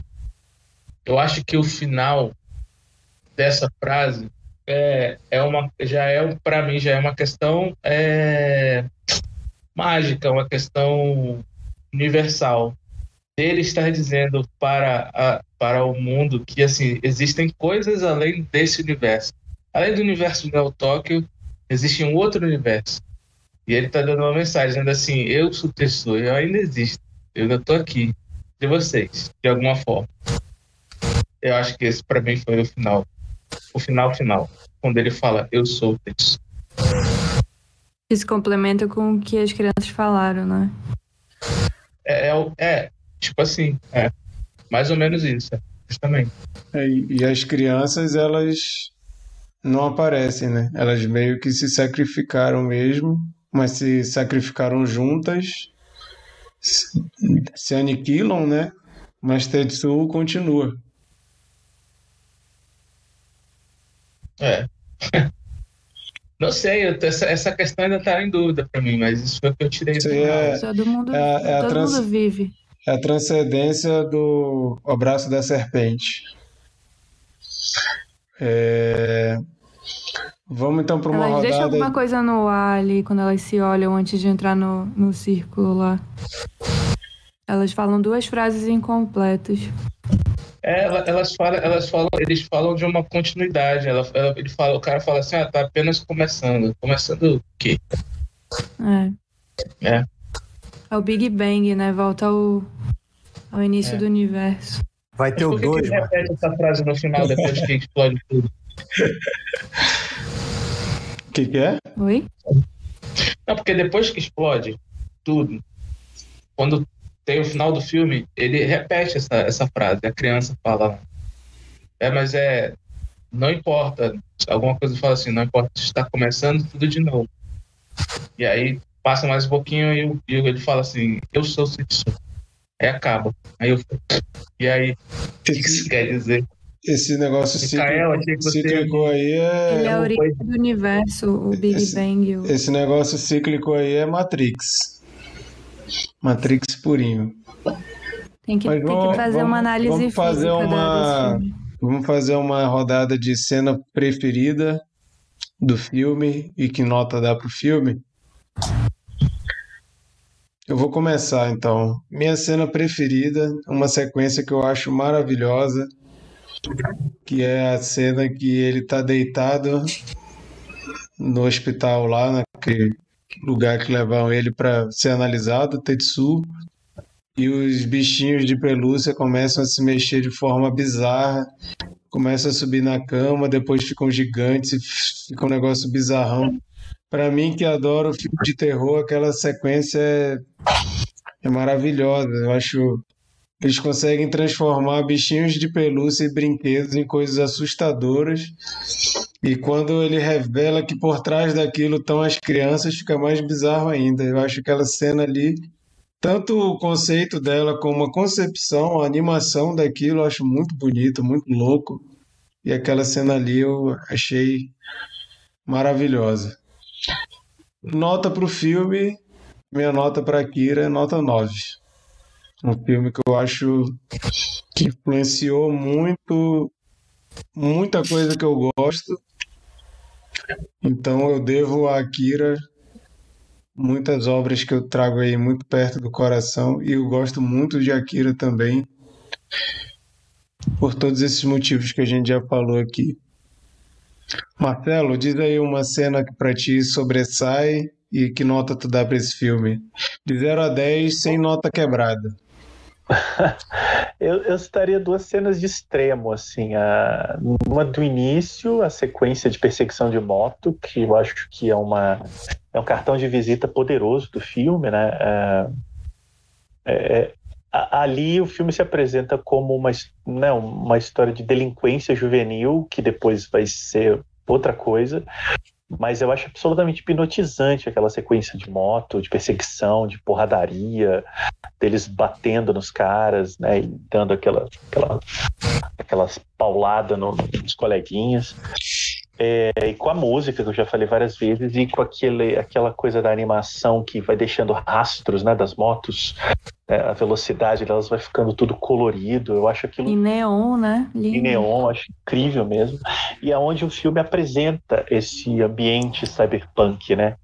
Então eu acho que é, é, um, é, é no início e é um instante chave para a gente compreender o mundo que, que o Akira se passa e depois eles vão ter todos os incidentes e vão encontrar os militares, mas antes a gente vai ter um vislumbre deles na escola. Eu acho que essa sequência da moto abre caminho para isso tudo. E eu citaria no final, quando o Tetsu vira aquela gosma estranha e e vai explodir. Eu, eu, tenho uma certa aflição de coisas que explodem, sabe? Então, é, quando ele vira um, uma coisa prestes pede socorro, né? Que ele tá, que ele não está aguentando mais porque ele vai explodir. Aquela sequência eu acho que é onde o filme também ele mergulha no, no na loucura total, assim. E é onde ele toca mais também, né? É o momento em que os dois amigos é, definitivamente se separam, né? Acho que dali não tem mais saída. Tetsu vai ser essa essa, essa nova imagem do, do mundo e o Kaneda é o cara ordinário que não, não conseguiu controlar esse apocalipse. Eu acho muito, muito forte. Eu dou nota 9 também. Sem, não preciso nem ser generoso, não. É, acho que o filme, o filme fala por si. Essa cena do, da transformação do Tetsu me lembrou, tem um episódio do Rick and Morty que acontece alguma coisa que eles fazem lá, o Rick e o Morty, e o universo todo começa a ficar todo nojentão, assim, com essas coisas assim, e eles falam que eles Cronenbergizaram o universo, né? Aí eu lembrei, pô, eles ter chamado também que ele, ele aquirizou né, o universo, porque fica aquelas umas formas bizarras, né? Negócio caindo, pingando, meio nojento e tal.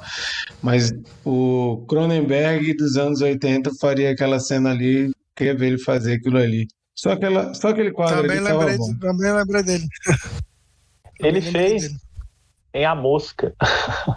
em A Mosca e aquela cena também do a, o The Thing, né? Tem umas cenas ali aquele cachorro virando é aquele negócio. O The Thing é John é, Carpenter. Não, tô, tô, tô confundindo. Mas tá valendo também. Mas o, o, o estilo, o estilo de animação da, da, dos animatronics do John Carpenter, da, da cena do cachorro ali, que vai ficando aquele monte de coisa ali, é, é, muito essa, essa pegada também, que eu acho maravilhoso. E quem fez isso de uma forma legal atualmente no A Cor que Caiu do Espaço do Nicolas Cage lá, Tem umas, umas cenas bizarronas nesse estilo aí, para quem gosta dessas coisas mais nojentona, é uma boa, uma boa pedida. É, Sheila, Marquito, a gente bingou na sequência favorita. Eu achei incrível. Eu fiquei. Os brinquedos começam pequenininhos, né? E vão, vão, vão tendo vida, ele vai ficando surpreso e aquilo vai tomando uma sequência grande até que eles se juntam e viram uma coisa maior. Essa sequência do hospital é maravilhosa. Me chamou muita atenção. Dessa vez eu vou me abster de dar nota, galera. Real. que isso? Não. Pode dar, Não, Não vou dar, não, não vou dar, não. Não embarquei. Não embarquei, não rolou. Não posso dar nota ruim pra esse filme. Sheila, mas é, é, é uma Dá uma nota questão pessoal. média. Não, não- eu não consigo nem dizer que é ruim, cara. Não, não, Então dá nota 5. Ela anota só pra passar direto ali, Não. rapidinho. não, não vou, não. Tá louco? Não é nem porque o pessoal vai ficar puto, eu tô nem aí, mas é porque eu tô muito neutro em relação a esse filme. Eu acho ele esteticamente bonito e só não rolou, não. Não vou Glória dar nota, não. Glória Pirizou. Oi? Glória Pirizou. Total. Pode botar lá. Bota a minha carinha. Aí no lugar da nota, bota um bonequinho da Glória Pires. Eu não sei opinar, real. Dá até pra inaugurar essa categoria. Eu não consigo dar nota, não. É leviano. Beleza, então. Mikael, Também não gostei. É, é, eu concordo também com a cena, a cena da perseguição de motos. É, eu acho que é o que cola na retina. Né? Fazia mais de 20 anos que eu tinha visto. E quando o Marquito escolheu Akira, o que eu me lembrei foi disso. Então eu realmente acho que é o cartão de visitas, como o Marcelo falou. Agora eu queria destacar uma cena que eu achei engraçada se não fosse trágica, né?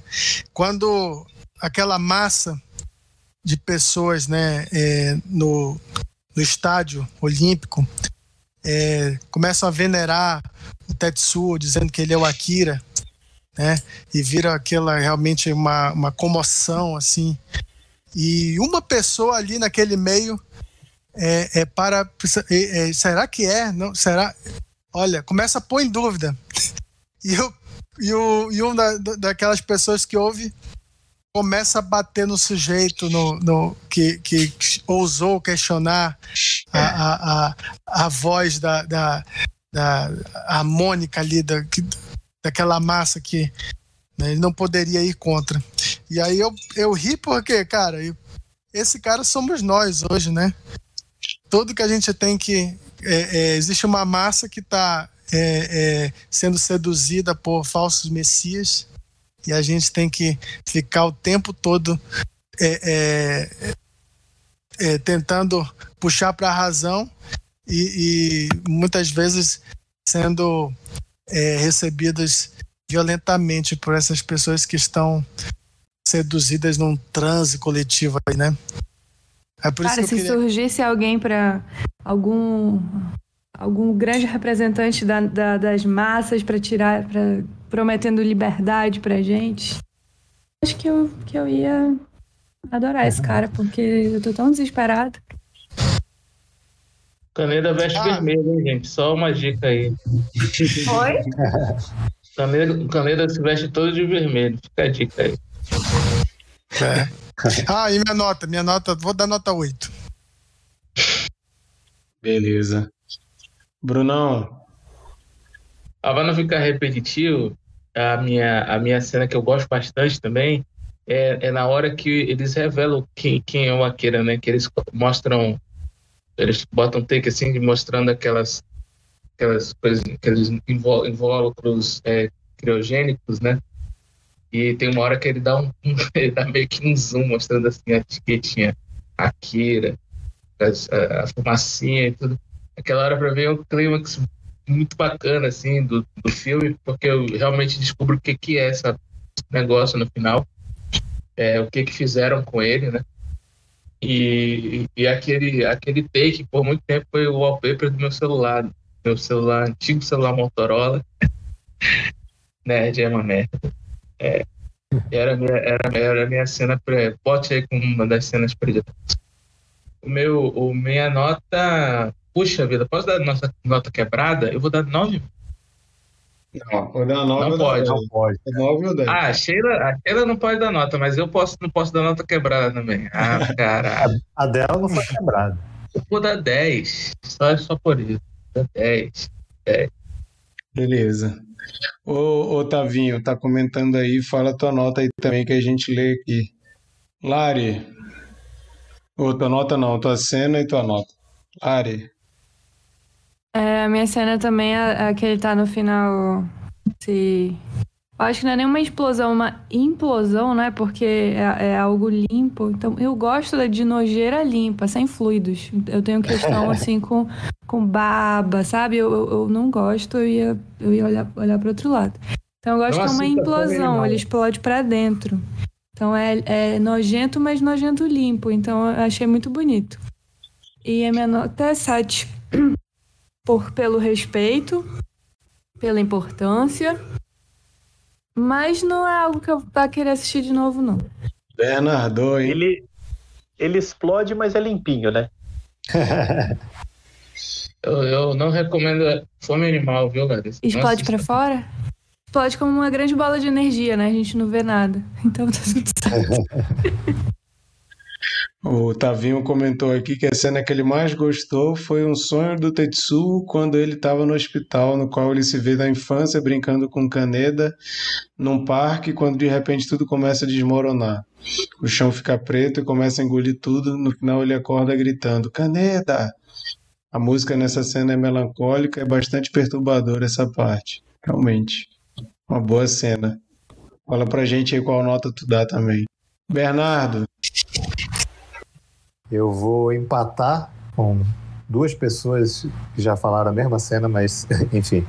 Também a cena do final da- da- do, do Tetsu se transformando naquela coisa grotesca.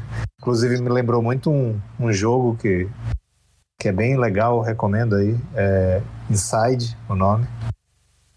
É, e minha nota é 8.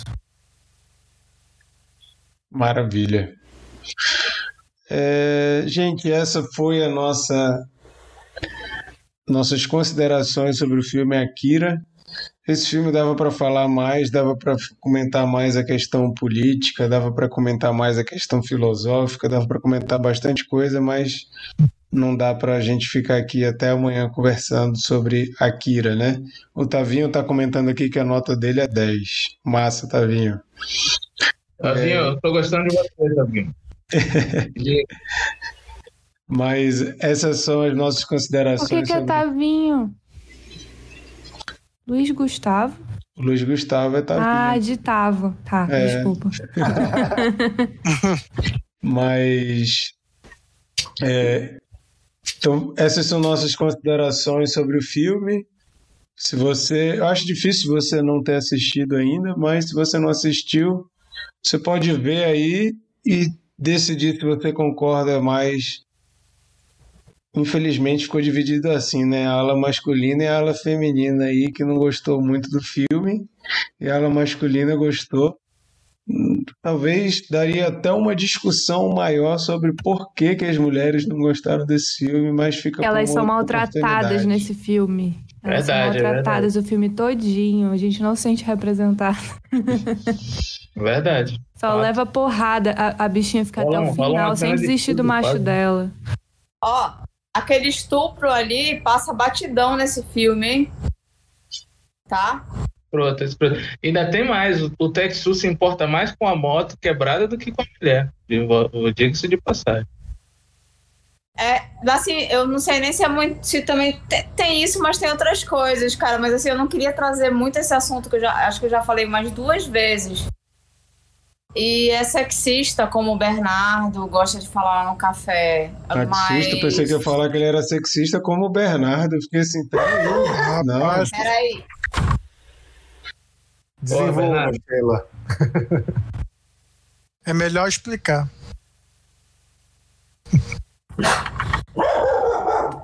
O vizinho chegou e o Binho não sabe lidar com a porta da frente do outro apartamento. Ele tava dormindo, ele tava dormindo e acordou. Ô Binho, af, então.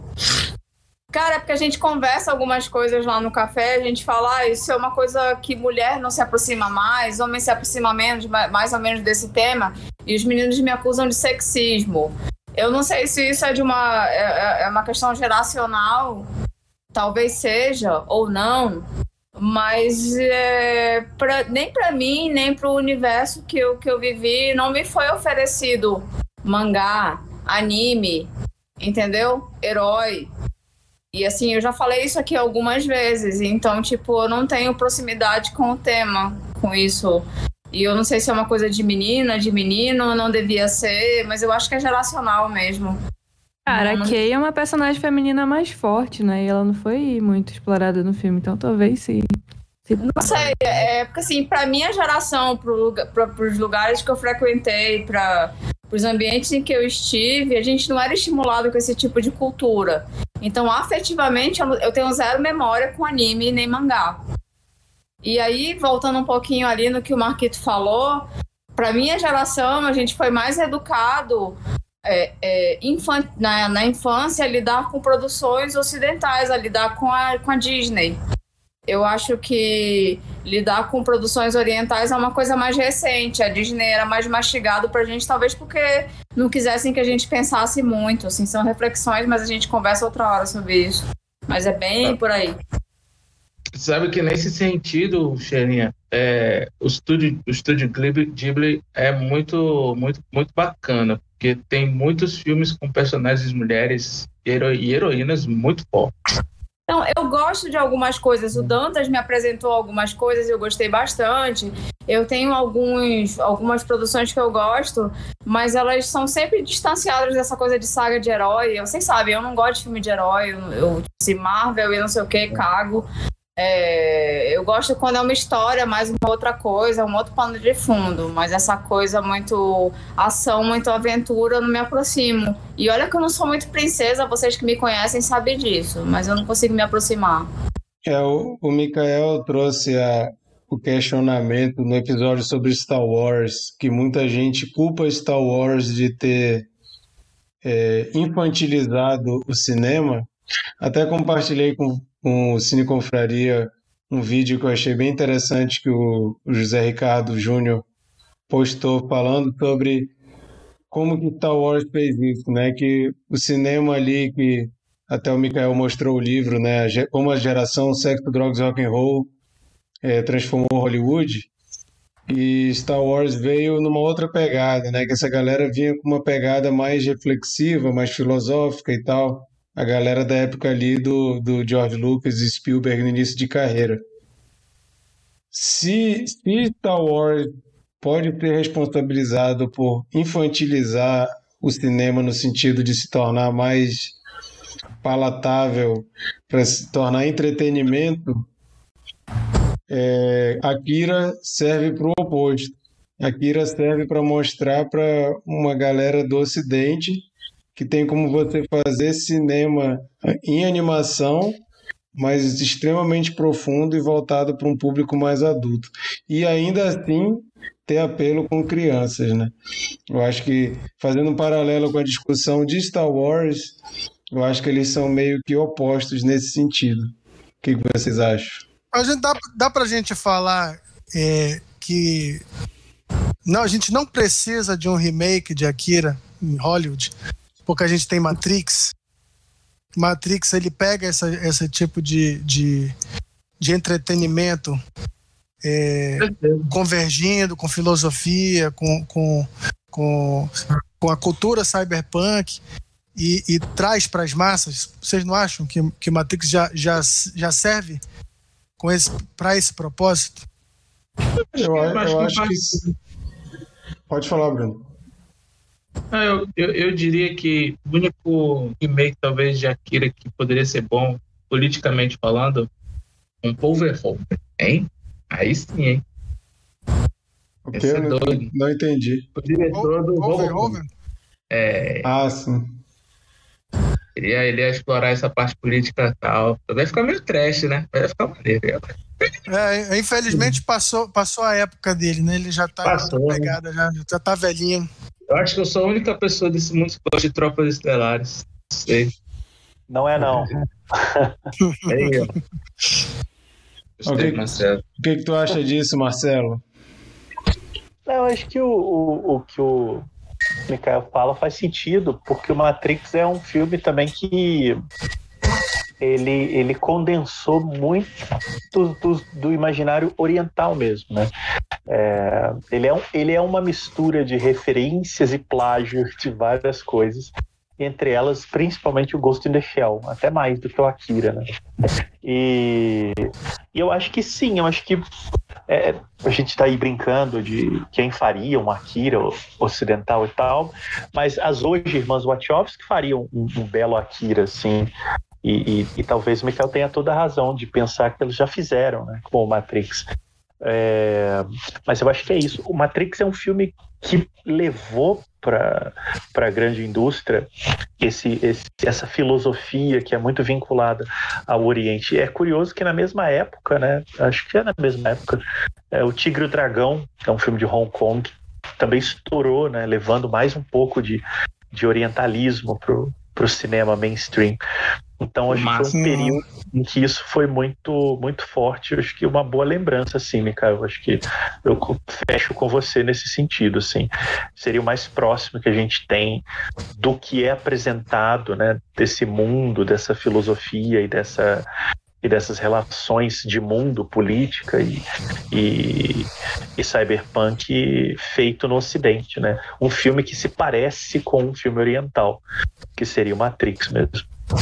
E se a gente pegar que Matrix é ali final dos anos 90 e ver que nos anos 90 também, ali para o final e início dos 2000, Hollywood começou a imitar e fazer remake adoidado de terror oriental, a gente vê como Hollywood bebe na fonte, né, para fazer sucesso, vai atrás dos Sim. orientais, que são os caras que estão conseguindo ser criativos, enquanto Hollywood fica repetindo fórmulas e fórmulas e fórmulas, né?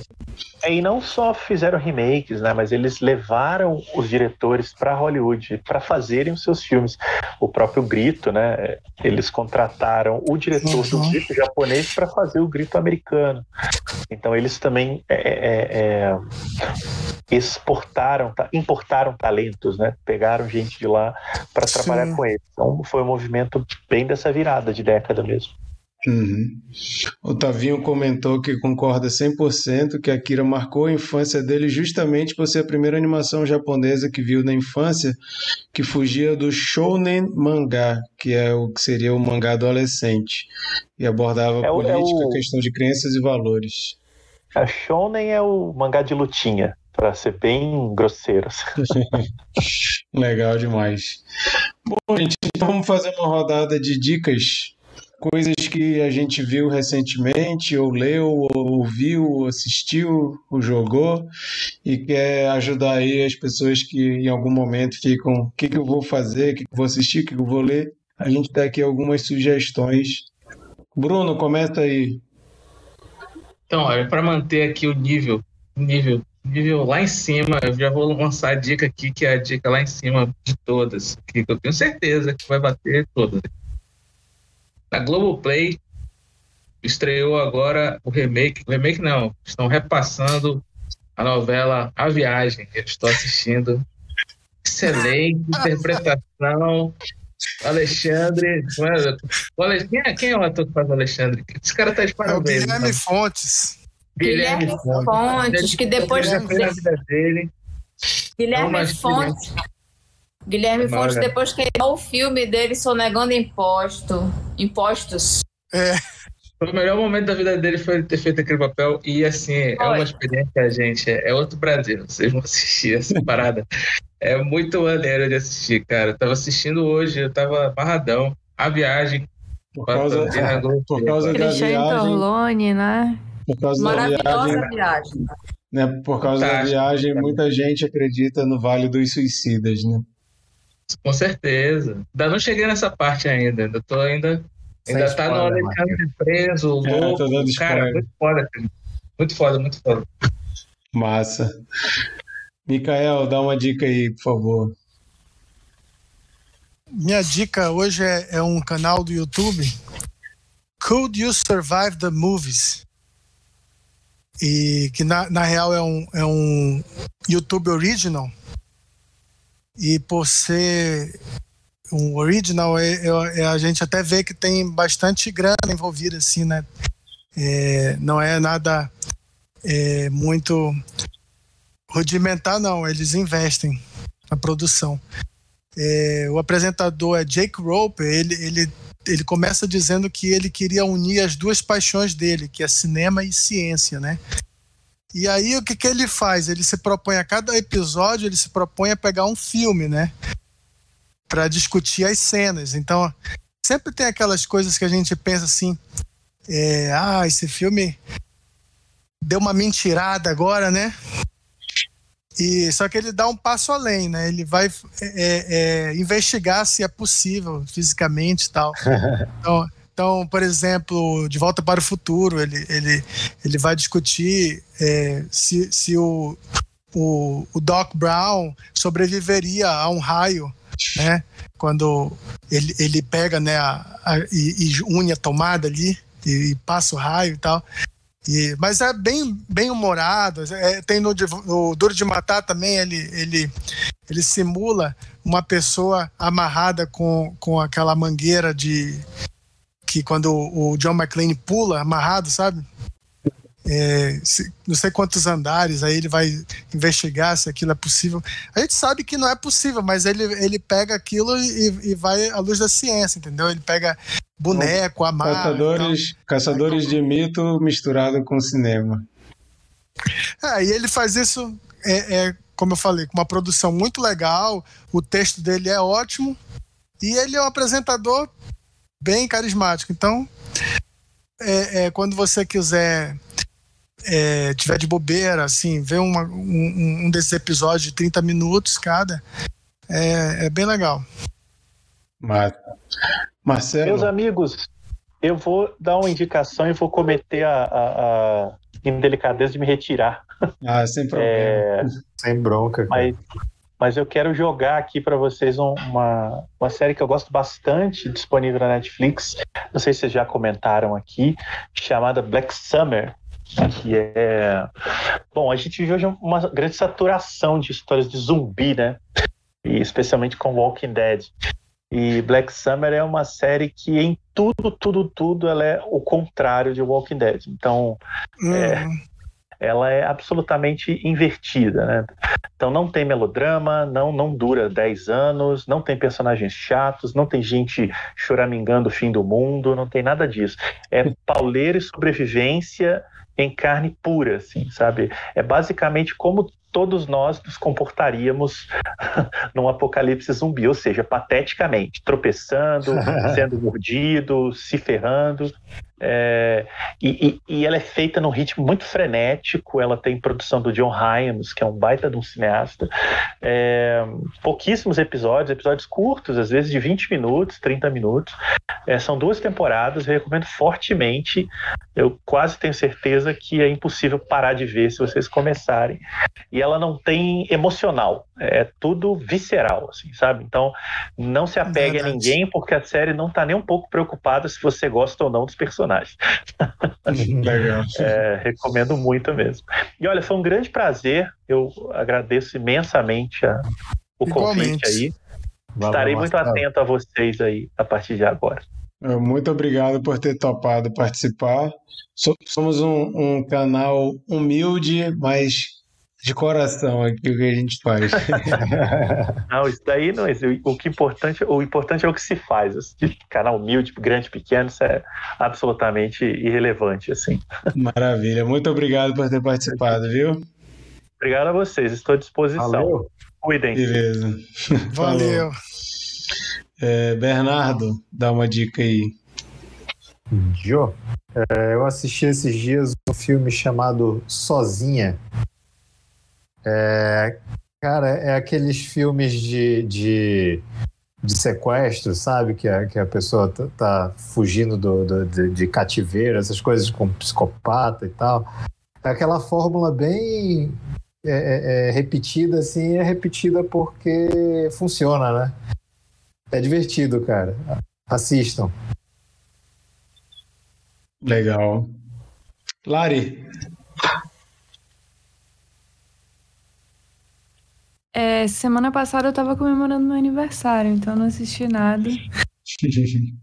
é, me vacinei, enfim, tinha outras, outras prioridades.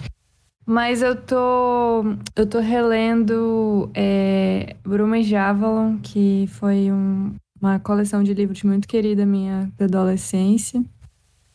Primeira vez que eu tô, assim, na, na época eu já tinha lido algumas vezes, mas tô lendo após 15 anos, um pouquinho mais. E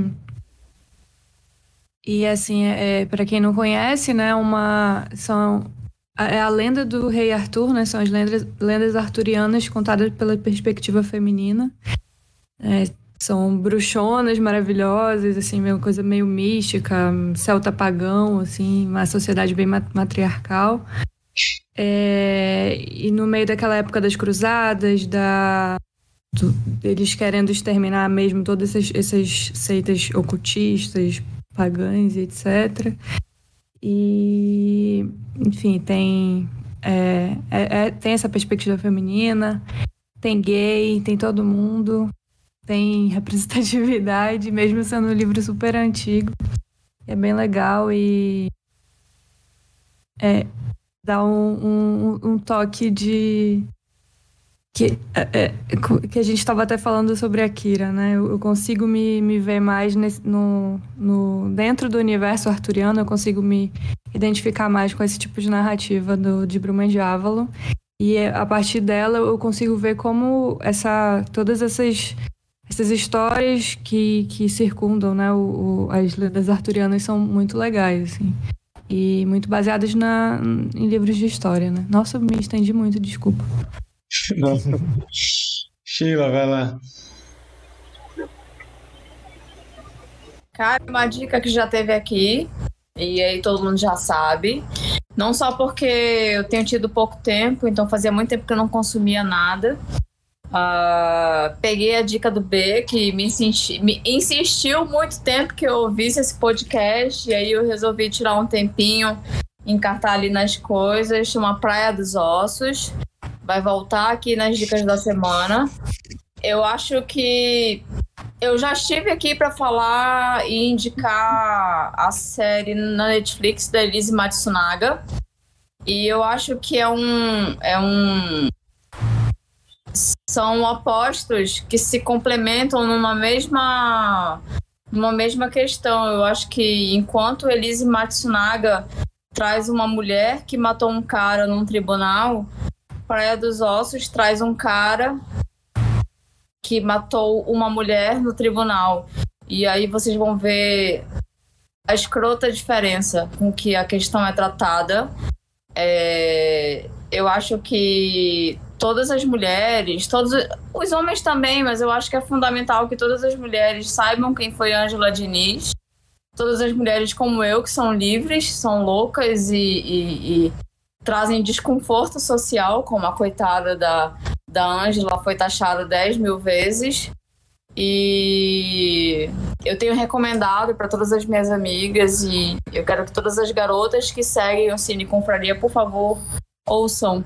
É muito importante que essa história siga adiante, é muito importante que a gente continue falando sobre feminicídio, não importando qual mulher é morta, não importando se é uma mulher dona de casa padrão, se é uma prostituta, se é uma mulher livre, mas eu acho que a gente precisa falar disso 10 mil vezes. Incomoda muito ouvir o podcast e conseguir localizá-lo nos dias de hoje.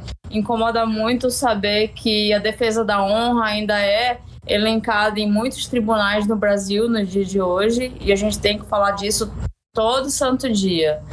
E aí, Praia dos Ossos, além disso, é extremamente bem produzido, uma narrativa envolvente. Acho que para quem curtiu o caso Evandro no, na Globoplay, para quem curtiu o caso Evandro na, na, do Spotify. Extremamente interessante também como caso de tribunal, como caso de, de justiça. E é isso aí. Ouçam, por favor. E anteontem eu tava na Praia dos Ossos, comemorando Oi? meu aniversário. Sim, melhor lugar. Não tenha dúvida. A Ângela seria um bom Micael. motivo. Cara, a Ângela seria uma bela companhia para comemorar um aniversário, certeza. Eu, ela, a, a, a criadora do podcast, entrevista o Doca Street agora, já octogenário. É um grande Sim, momento filho de uma puta. podcast. Filho de uma, filho de uma puta, cara. Filho de uma puta, assim, dez vezes filho Não é? de uma puta, sabe? Mas é surpreendente que ele tenha aceitado, né, a entrevista. É. Agora, agora o, É. o, o morreu, né? podcast passado. morreu, foi? Morreu, morreu, morreu faz pouco passado. tempo. Faz pouco tempo que ele morreu. Ele viveu bastante.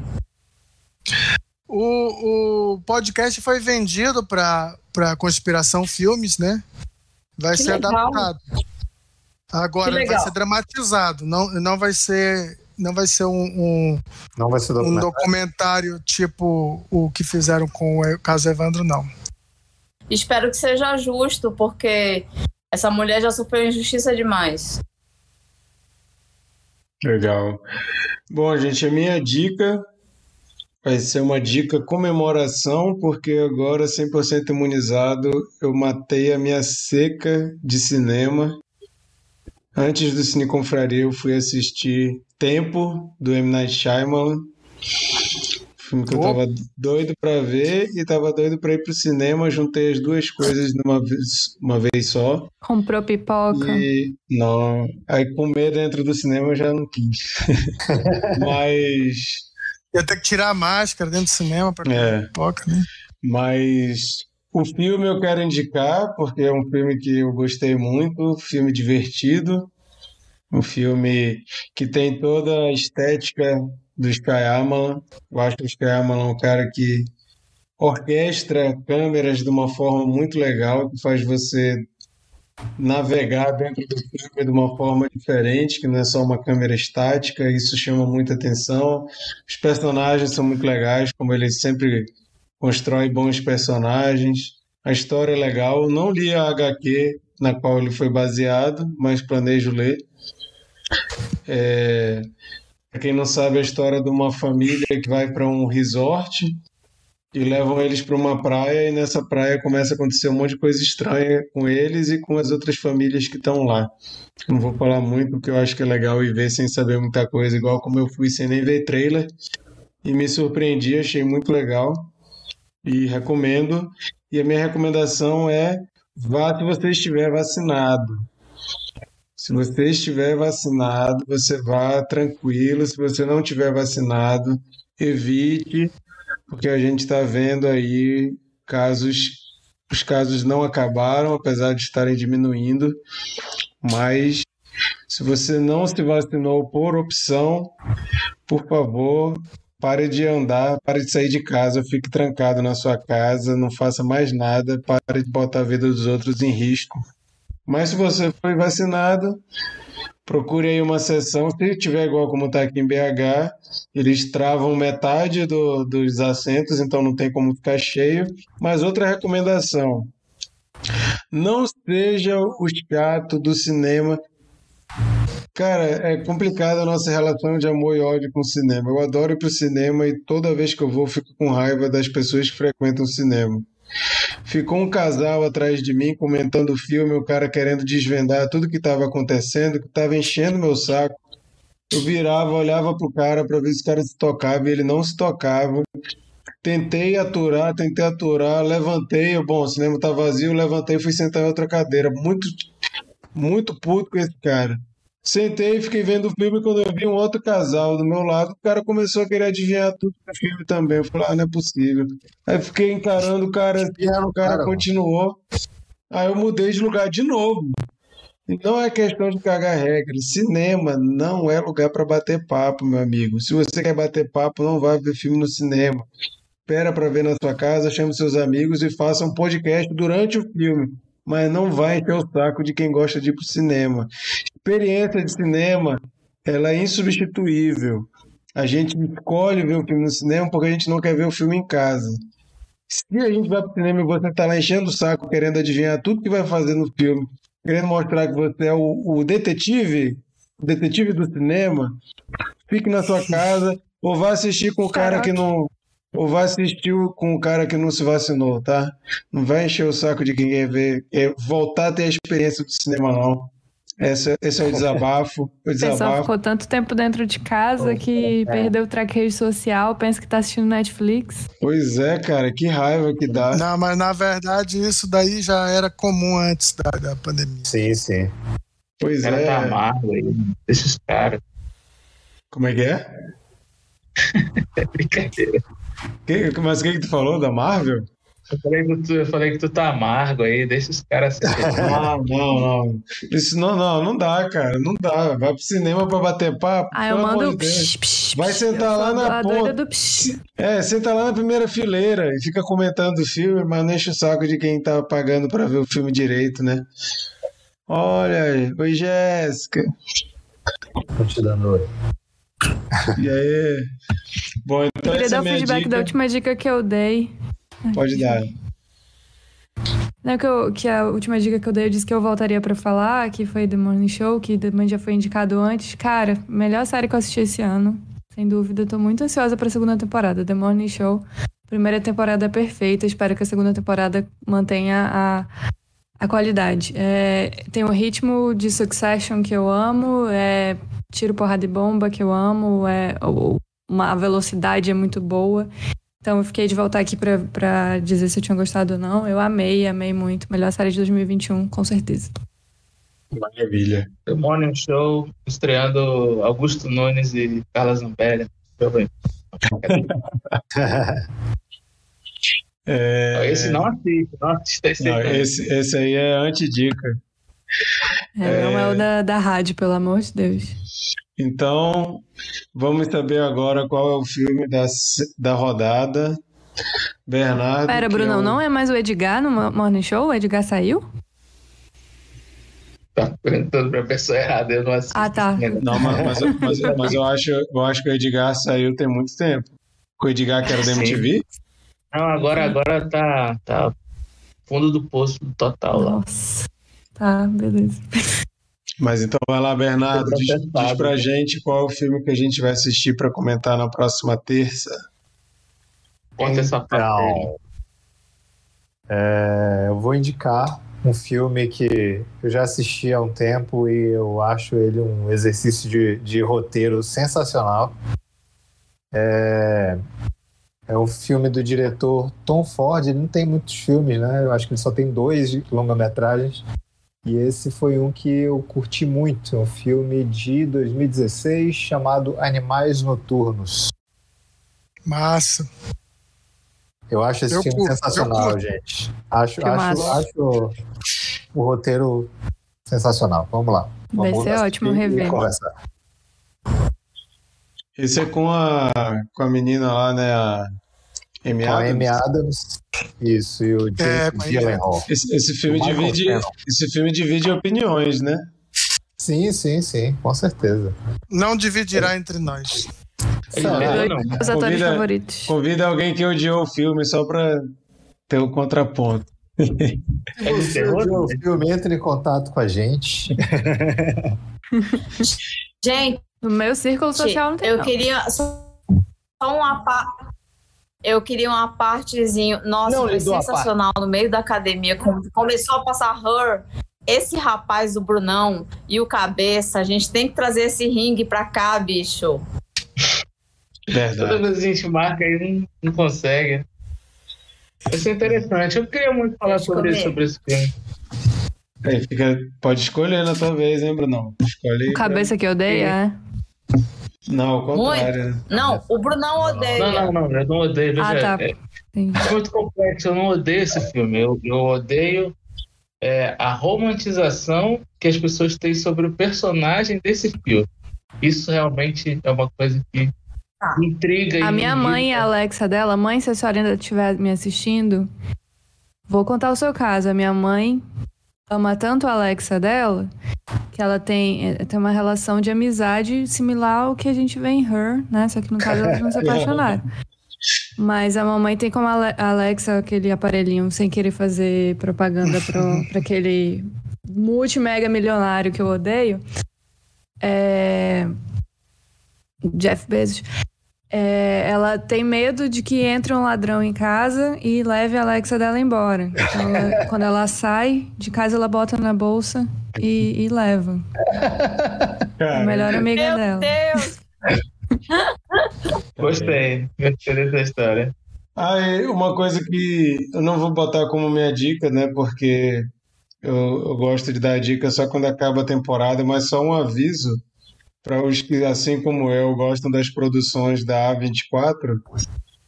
Estreou uma série na Apple Plus que é a primeira parceria do A24 com a Apple, que parece que vão ter outras coisas, que é Mr. Corman, com Joseph Gordon-Levitt. Uma, uma série interessante. Só saiu dois episódios até agora, mas só de ter da A24 eu já fiquei assim, opa, A24 eu vou ver. E parece que vai ser interessante, né? Vamos ver. Cara, gente, é... só mais um pontinho. Só mais um pontinho. Eu acho que Mikael tá doente. Mikael falou pouco hoje. Ouviu a não, gente não, o programa não. inteiro. Só deu uma dica. Não, não, mas é porque, é porque é, nós, nós éramos muitos hoje, hoje né? não, podia, não podia exagerar nas dicas e também é, é, monopolizar o microfone, né? Então, eu queria ouvir também bastante do, do Marcelo Miranda, então é, economizei um pouco hoje na, nas minhas digressões. Legal. Então, ah, gente. E Brunão também. Queria ouvir muito Brunão também. Não só isso o, o Marcelo. Então, gente, isso foi o nosso episódio 30 da segunda temporada de Cine Confraria, comentando Akira. Fica aí a dica para vocês procurarem os outros episódios, seja no YouTube, seja como podcast. A gente já comentou muito filme legal aí. Vale a pena dar uma procurada aí nos que vocês gostam. Obrigado quem participou aqui, principalmente Tavinho, que contribuiu bastante aí. Você arrebentou hoje. Fica aí o convite. Beijo, dona Sônia. Dona Sônia também. Fica aí o convite para você que está ouvindo isso ou assistindo depois e não ao vivo Participa ao vivo com a gente, toda terça-feira às 22 horas, horário de Brasília, no nosso YouTube Cine Confraria. E se você está vendo isso no YouTube ou ouvindo como podcast e ainda não segue Cine Confraria no Instagram, instagram.com.br cineconfraria, tudo junto. Lá a gente sempre avisa qual o filme da rodada, mostra curiosidade, bota trechos do que a gente conversou aqui. E é o nosso canal aí de trocar ideia com vocês também. É isso, obrigado Bernardo, Bruno, Lari, Sheila, Micael e Marcelo Miranda, que já foi. Obrigado, é sempre uma honra, sempre um prazer. E nos vemos semana que vem, dia 18. Se você está ouvindo isso depois, dia 18 de 17. agosto. É, 17, foi mal. 18 é aniversário do Micael, inclusive, ó. Você véspera de aniversário do Micael. Dia 17 cantaremos parabéns para o Micael e é comentaremos é Animais Noturnos. Comentaremos Animais Noturnos dia 17 de agosto, então se você está ouvindo isso depois, fica a dica aí para você participar com a gente. É isso aí, obrigado. Boa noite para todo mundo. Valeu, gente. Boa Valeu, galera. Animais Noturnos é aquele filme do Harry Potter lá? Do... Não, né? É outro. pronto, pronto, Marcos. Essa é a Animais Fantásticos. Colocar lá no... Animais Fantásticos, pô. É. Animais Fantásticos. Então. É um, é um mashup.